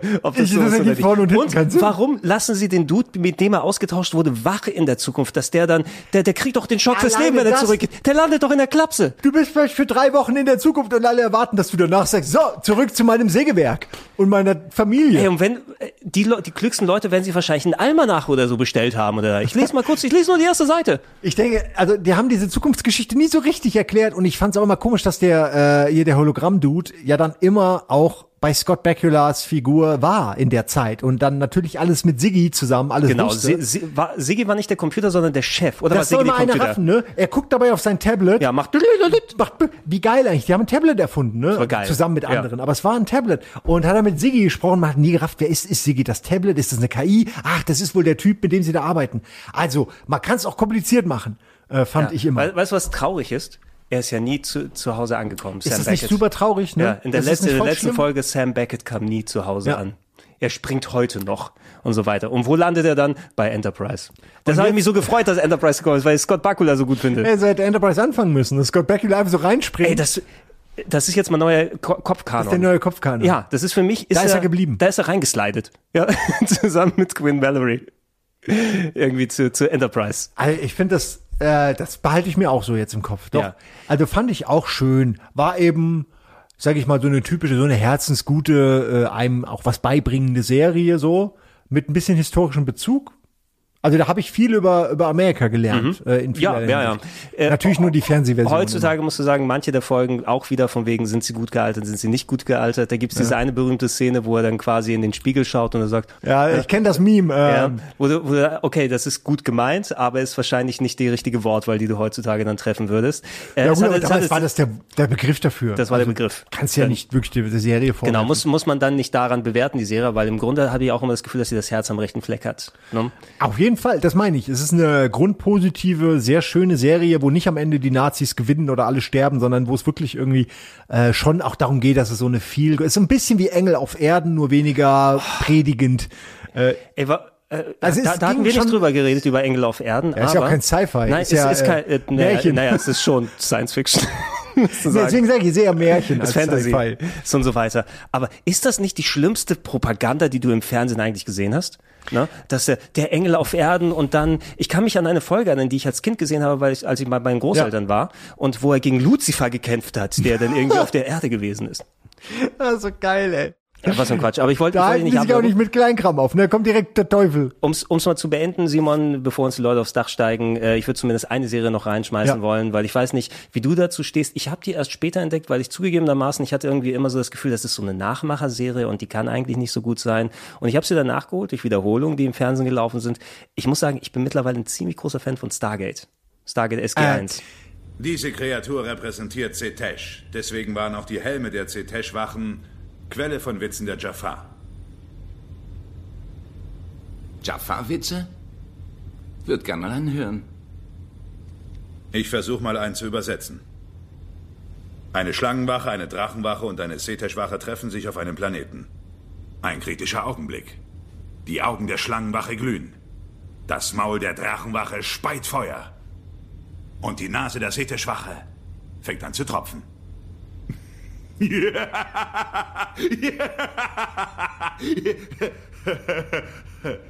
Das ist so komisch, weil ich habe das ganz in ganz schlechter Erinnerung, nicht weil ich es jemals gesehen habe, sondern weil mein Vater immer, der guckt immer, also der, der, Mhm. er hat früher immer die schlechtesten, der hat mich mit Sci-Fi bekannt gemacht. Mhm. Und hat dann schlechte Sachen aber geguckt. hat auch jeden Scheiß geguckt und ist immer eingeschlafen und hatte offensichtlich den Bock, aber nicht die Ausdauer.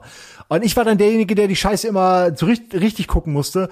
Und ähm, der hatte immer dieses Stargate SG1 und so. Und ich, ich habe das immer gemieden, weil ich dachte, das ist wieder so eine Bullshit-Serie, äh, weil die mein Vater so, so enorm gerne geguckt hat. Aber ich muss ehrlich sagen, im Nachhinein denke ich auch, da ist mir was entgangen. Ja. Ey, es sind gerade, also das typische wieder ersten Staffeln, die versuchen natürlich so ein bisschen dem Film nachzufolgen. Den Film fand ich damals auch ganz cool, der hat ja eine ganz eigene Der Ausrichtung Film, gehabt. ich, den, den fand ich über jeden Zweifel erhaben. Er ist bis heute eigentlich gut. Ja. Kurt ja. Russell ist super. Eigentlich Ja. ist alles cool. Da. Ist wesentlich ernsthafter, aber von der Ausrichtung her, so der Jack O'Neill von äh, MacGyver ist anders als der Jack O'Neill von Kurt Russell, sozusagen, also Ja. von Richard Dean Anderson. Allerdings, die Serie findet recht schnell dann auch ihre Kameraderie, sozusagen, und auch die neuen Rollen, die sie besetzt haben. Der Daniel Jackson aus der Serie ist auch sehr cool, nicht, also nicht gleich wie James Spader, aber gut besetzt, auch äh, Colonel O'Neill eben. Ähm, es ist das, was am nächsten zu Star Trek TNG kommt. Wirklich, ne? Sobald du einmal drin bist, das ist quasi TNG V2. Ich guck mir das an. Ich ähm, bin ja auch, ich meine, ich, ich finde klassische Serien so Retro, äh, mit der Retro-Brille geguckt, kann man heute immer noch. Also äh, werde ich mir auch, Mann, da drei Serien jetzt schon, die ich mir Ey, und, merken gibt, muss. und es sind so viele Star Trek-Leute auch mit dabei. Es gab ja noch diese Nachfolgeserien, musst du nicht unbedingt gucken, sowas wie Star Trek, äh, Stargate Ja, ja, Atlantis, Atlantis und so, ja. weiter. Das Aber war einer der Gründe, warum ich dachte, das ist bestimmt Trash. Wenn sie schon anfangen, da irgendwelche Extranamen drunter zu schreiben. Aber wie gesagt, war halt eine falsche so die, die, die, Info. die Originalserie, solange noch hier wirklich ähm, hier Richard Dean Anderson, also MacGyver dabei ist und die alten Schauspieler oder so weiter, die ersten acht, neun Staffeln, da sind echt coole Sachen dabei und teilweise viele Star Trek-Leute auch mit drin. Der Doktor von Voyager spielt eine große Rolle, Ja. zum Beispiel, ne, und äh, du hast andere Schauspieler. Ah, hier der ähm, der Typ von äh, Farscape, der Ben Browder, der Schauspieler, hat dann für Colonel O'Neill übernommen, sozusagen für die letzten beiden Stargate-Staffeln. Da hast Ah. du Sci-Fi-Crossovers gehabt. Ja, klar, wenn du schon bekannt bist für die eine Sache, ne, und das gut Ja. kannst. Äh, würde ich aber noch mal empfehlen, also ich, ich mag das auch sehr gerne, ist zwar jetzt nicht wirklich meine allerliebste Serie wie Star Ja. Trek TNG, aber das ist wirklich Version 2.0. Ne? Bevor wir aufhören, später habe ich immer noch eine. Ich wollte aber Ja, ja, bitte, bitte. wollte dir die Möglichkeit geben, noch irgendwas zu erwähnen. Ähm, und zwar finde ich, auch wenn es nur eine Staffel hat, müssen wir noch über eine andere Serie reden. Äh, Vielleicht weißt du welche. Ja, ich müsste, du kommst drauf, aber. Space Rangers. Nein. Nein, aber ist gar nicht so. Space Rangers, war das nicht von. Weißt du noch, wo sie hingelegt War das nicht aus haben einer GTA oder aus, einem, aus irgendeiner Serie? Boah, das kann, einem das, Spiel? kann, das kann durchaus sein. Ich habe die gerne geguckt. Das sind sechs Folgen, die es nur gegeben hat. So dann so äh, im Weltraum so ein bisschen Cowboy-Stimmung. Ja, so und, Doom äh, wo, wo sich die Leute zum. Fliegen hingelegt haben in die Schiffe, falls ihr das was sagt. Da mussten sie sich hinlegen. aber du meinst jetzt eine echte Serie, nicht GTA Ja. oder so. Ja, Äh, nicht GTA. Nee, Space Rangers, nee, das sagt mir nichts. Space Rangers. Äh, nee, aber welche, welche meinst du denn? Ne, also du hättest gerne noch ausführen können. Achso, Ich gerne Space, Rangers gab es nur sechs Folgen, wurde hier ab und zu mal ausgestrahlt. Ich will jetzt nicht anfangen von äh, Briscoe. Zeichentrick Briscoe, oder real? Äh, Realserie. Okay. Galaxy Rangers war die Zeichentrickserie. Galaxy Rangers. Und äh, Ja. da kannst du natürlich auch andere Sachen nehmen. Briscoe County Junior, kennst du das noch? Das, aber das Die- sagt mir auch was. Die aber was Abenteuer von Briscoe County Junior mit so einem äh, Sci-Fi gemischt mit Cowboy-Geschichten. So Cowboy Bebop mäßig. War das jetzt, war Briscoe County Doch. Junior ähm, Dings da hier? Ey, mir sagt Ash. Briscoe County sagt mir total was. Warte mal, ich muss mal gucken, das, das war doch hier. Äh, das ist aber lustig, weil das erinnert mich auch sehr an Firefly, weil das ja auch Western Ah, Sci-Fi. ja, das ist die natürlich, Serie, die ich natürlich. eigentlich ursprünglich meinte. Ja. Ähm, weil da gibt's leider ja nur eine Staffel, aber Ja. eine echt schöne, nicht, nicht unbedingt, sage ich mal, viel Budget pro Folge, Ja, deswegen es- auch Western. es geht, aber es geht. Es geht. Sieht, sieht gut Äh, aus. Also es sieht nicht schlecht aus. Die, die wissen, wo sie ihr Geld reinstecken. Aber sie haben jetzt, sage ich mal, sie haben keine Laserschwerter und die ganze Technik ist eben eher, ähm, sie landen halt fast immer auf Cowboy-Planeten sozusagen. Es ist halt die, die, die Idee der Serie ist, dass sie in den Outer Rims sind, Mhm. wo eben einfach sich Technologie noch nicht so weit durchgesetzt hat und deswegen sieht so ein bisschen aus wie, äh, äh, ja, halt Western mit Laserknarren Ja. irgendwie. Kann man machen. Also ich fand das Setting irgendwie immer doof, weil ich persönlich will halt Sci-Fi und nicht Retro-Sci-Fi-Western. Aber die Charaktere sind so geil Ja. und die Dialoge sind so richtig äh, hier äh, Will, es, es, nee, ist Josh eben, es Whedon. ist eben Joss Whedon. Äh, Einfach Style. gut, gespro Ja. gut geschrieben, gut gesprochen, gut gespielt. Äh, Figur hier, Captain Hammer, äh, hab vergessen gerade, wie er Mel, heißt. Mel Äh, Reynolds ähm, heißt der in der, in der Serie. Nee, Moment, dann ist es ja gar nicht Dings. Dann habe ich das gerade. Äh, Nathan Fillion war es gar nicht. doch, ne? Nathan Fillion ist Mel Doch. Reynolds. Ach Sozusagen, so, er in ja, okay, Serie. dann haben wir ja. beide. Ja, ja. Genau. Also Nathan Fillion spielt äh, den alle- Captain, spielt alle- den richtig gut. Alle Rollen auch. Und auch, wie hieß äh, hier das hier Summer Glaw, die Schauspielerin, die aus der Eis Eiskiste da rausgeholt wurde? River, oder? Ja, genau, ja, ja, River Song, glaube Nee, ich. River Song nee, ist River Song ist River wieder. Song ist aus äh, Doctor Who. Das ist recht, River Song ist aus Doctor Who, genau. Nee, River ist die, ist das nicht der, also die wird, ja, ich will nicht zu viel spoilern, aber ja, es ist ja nur eine Staffel. Es ist ja nur eine Staffel. Aber es ist eine sehr wichtige Person, die, äh, Ja. die halt für die Story relevant ist. Leider konnten sie die Story nicht zu Ende führen. Konnten sie nicht Deswegen abschließen. gibt es den Film. Deswegen gibt es den Film, der leider auch, ähm, also der Film ist auch cool, ne? Der Vor Film allem, weil heißt man Serenity, ne? Serenity heißt er genau. Der wurde einfach durch die, da, da gab es so ein äh, richtiges Fanaufbegehren im Ja. Internet, nachdem es abgesetzt wurde. Da gab es die, die Fangemeinde, die Brown Coats, glaube ich, haben ja, sie sich genannt. weil so hieß die, äh, Hi- hieß die, Fraktion von der, von dem Captain, ja, weil sie die, die, aber die, verloren die, haben. die Art von Kutte, die er anhatte, die Ja, genau, die nannten sich die Browncoats, weil es war so North versus South-artig Mhm. und äh, seine Fraktion hat quasi in der, in der Zukunft verloren und deswegen nennen sie die Verlierer halt Browncoats irgendwie, weil die die, die anhatten immer. Und sie haben bei Serenity den Inhalt oder die Plotwendungen von drei, vier Staffeln dann gleich in den Film mit reingebaut. Weil ich so schade fand, okay, der Charakter ist jetzt weg und auf einmal kommen raus, was die, hießen die Reaper? Oder waren das die Äh, ja, ja, genau, es gab diese, und das fand ich eine richtig schöne Bedrohung, so eine Art, äh, ja, wie die, Piraten, aber Wel die, Wel ja, Weltraumpiraten-Zombies. Genau, äh, eher Kannibalen, so. Kannibalen. Weltraum-Piraten-Zombie-Kannibalen. Ja. Das schon, die entern dein Schiff und sind crazy und dann fressen die dich und vergewaltigen dich, wenn du Glück hast.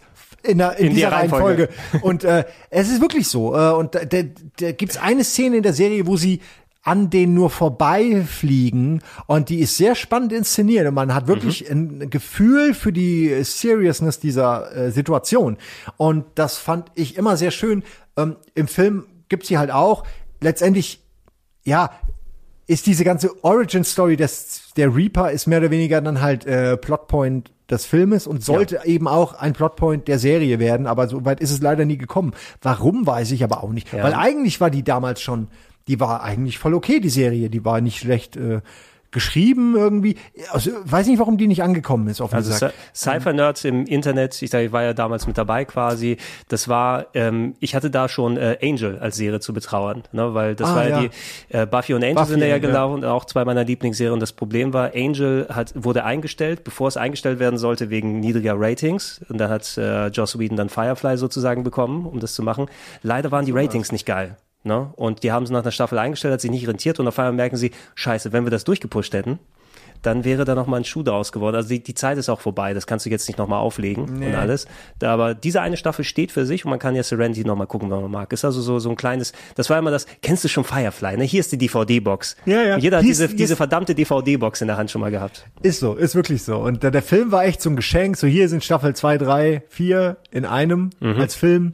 Ist, äh, fühlt sich da, als hätte ich gern für Space gehabt. So eine Staffel, die alles nochmal zu einem runden Ende bringt, weil man ja schon auch Zeit investiert hat. ne? Ja. Lass uns mal bei Gelegenheit mal wieder zusammenkommen, wenn wir mal wieder mehr was geschaut haben. Wir haben ja, wir noch noch etliche über Serien. reden. Genau, es Doctor gibt noch Who, etlich. Westworld, wir haben noch so viele Exakt, Serien. genau. Gera gerade im Nach-2000er-Bereich gibt's dann noch so viel, was dann noch dazugekommen ist und Sogar- so modern, wo wieder was zurückkommt. ja, okay, stimmt. Wir reden ja nicht nur über aktuelle, wir reden ja eigentlich über alte. Ne? Dr. Mhm. Who zählt aber schon Ja, deutlich zu den alten, sehen. würde ich, ich sagen. bin nie der Dr. Who-Fan Ey, gewesen, muss ich bitte sagen. guck mal, ich, also ab 2005, ab dem Remaster. ja, ich weiß, ein bisschen was habe ich gesehen davon, ja. Ja, aber du hast wahrscheinlich auch nur mit äh, hier, hast du Ecclestone? Nein, ich weiß nicht, wie der Doch, erste mit Doktor. Ecclestone, aber ich Ja? habe auch schon was von Matt Smith gesehen. Ey, Also ich persönlich finde die, also ich finde auch Ecclestone war ein guter Doktor, aber da hatten sie noch nicht diesen Mut, weil sie eben neu gestartet haben. Aber ab dem nächsten Doktor und dem übernächsten, alter, wie geil das wird. Also wirklich, also ich krieg da wirklich heute fast immer noch so, krieg ich noch richtig Gänsehaut und so. Fast werde ich fast emotional, wenn ich an diese geilen Folgen denke, die sie da hatten irgendwie. Da habe ich teilweise wirklich am Ende fast heulen müssen immer. Mhm. Sie haben es wirklich geschafft über mehrere Staffeln,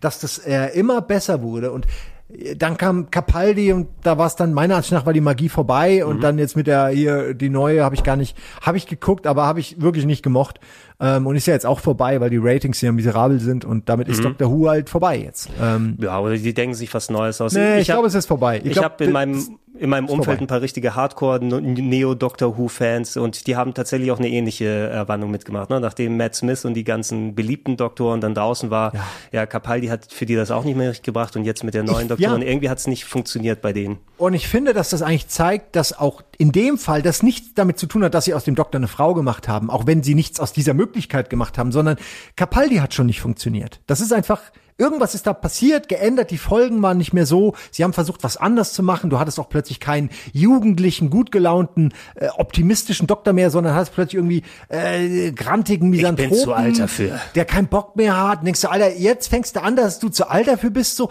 und es hat null funktioniert. Ähm, für mich sinnbildlich, ich höre gleich auf mit Dr. Who und so, aber dann haben wir es kurz Ja, angerissen. ja. Für mich sinnbildlich äh, für den Niedergang war, als, ich glaube, das war die zweite Capaldi-Staffel, als er dann, und die Szene fand ich noch gut, aber die war so, okay, how you doing, fellow kids? Mhm. Äh, weil da war dann so Capaldi mit einer E-Gitarre spielend auf einem Panzer in ein Kolosseum fahrend. Das ist wirklich eine Szene, die stattfindet.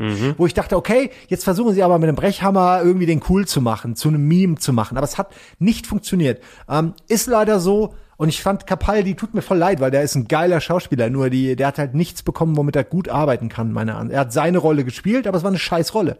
Ähm, schade. Aber ey, alleine für diese ersten vier Staffeln oder so, fünf Staffeln. Ja, wie viele auch immer es gewesen sind, ja. Unfassbares Fernsehen, unfassbares Fernsehen stellenweise, wirklich. Auch wenn's immer nach London zu Zeiten des Blitz geht. Aber es ist halt einfach wirklich gut. Naja, genug Immer davon. schön ins Polizeihaus. Nein, Du sagst, wir haben noch so viel, was wir besprechen können. Das können wir gerne bei Zeit nochmal nachholen. Ich würde dich sowieso auch in der nächsten Zeit nochmal, ich würde der Ede auch nochmal mit dazu holen äh, wollen gerne, weil irgendwie habe ich auch Bock über Sitcoms zu sprechen. Ja, Ne? wir können über so viel reden. Und äh, das einfach als Fernsehen noch Fernsehen war, so ein bisschen, ne? weil heutzutage guckt doch keiner mehr Fernsehen. Fuck, ein bisschen ist es wirklich so, ne? Ein bisschen ist es wirklich so. Ähm, ihr da draußen, ja, danke auch, dass ihr zugehört habt. Ähm, wir haben ja noch einige Folgen über bis zur Sommerpause, bis die E3 wieder anfängt. Und äh, ja, haben wir noch mal ein paar schöne Themen vor uns. Äh, seid ihr auch mit dabei. Wie gehabt, äh, Folgen noch mal gesammelt in den ganzen Feeds und auf plauschangriff.de. Da kann ich hoffentlich auch bald noch mehr von den Classics hochladen, wenn wir dann die Pause machen. Und da sollte nach und nach das ganze Archiv dann stehen. Dann danke ich dir nochmal, Simon, und dann sagen wir Tschüss. Tschüss. Tschüss.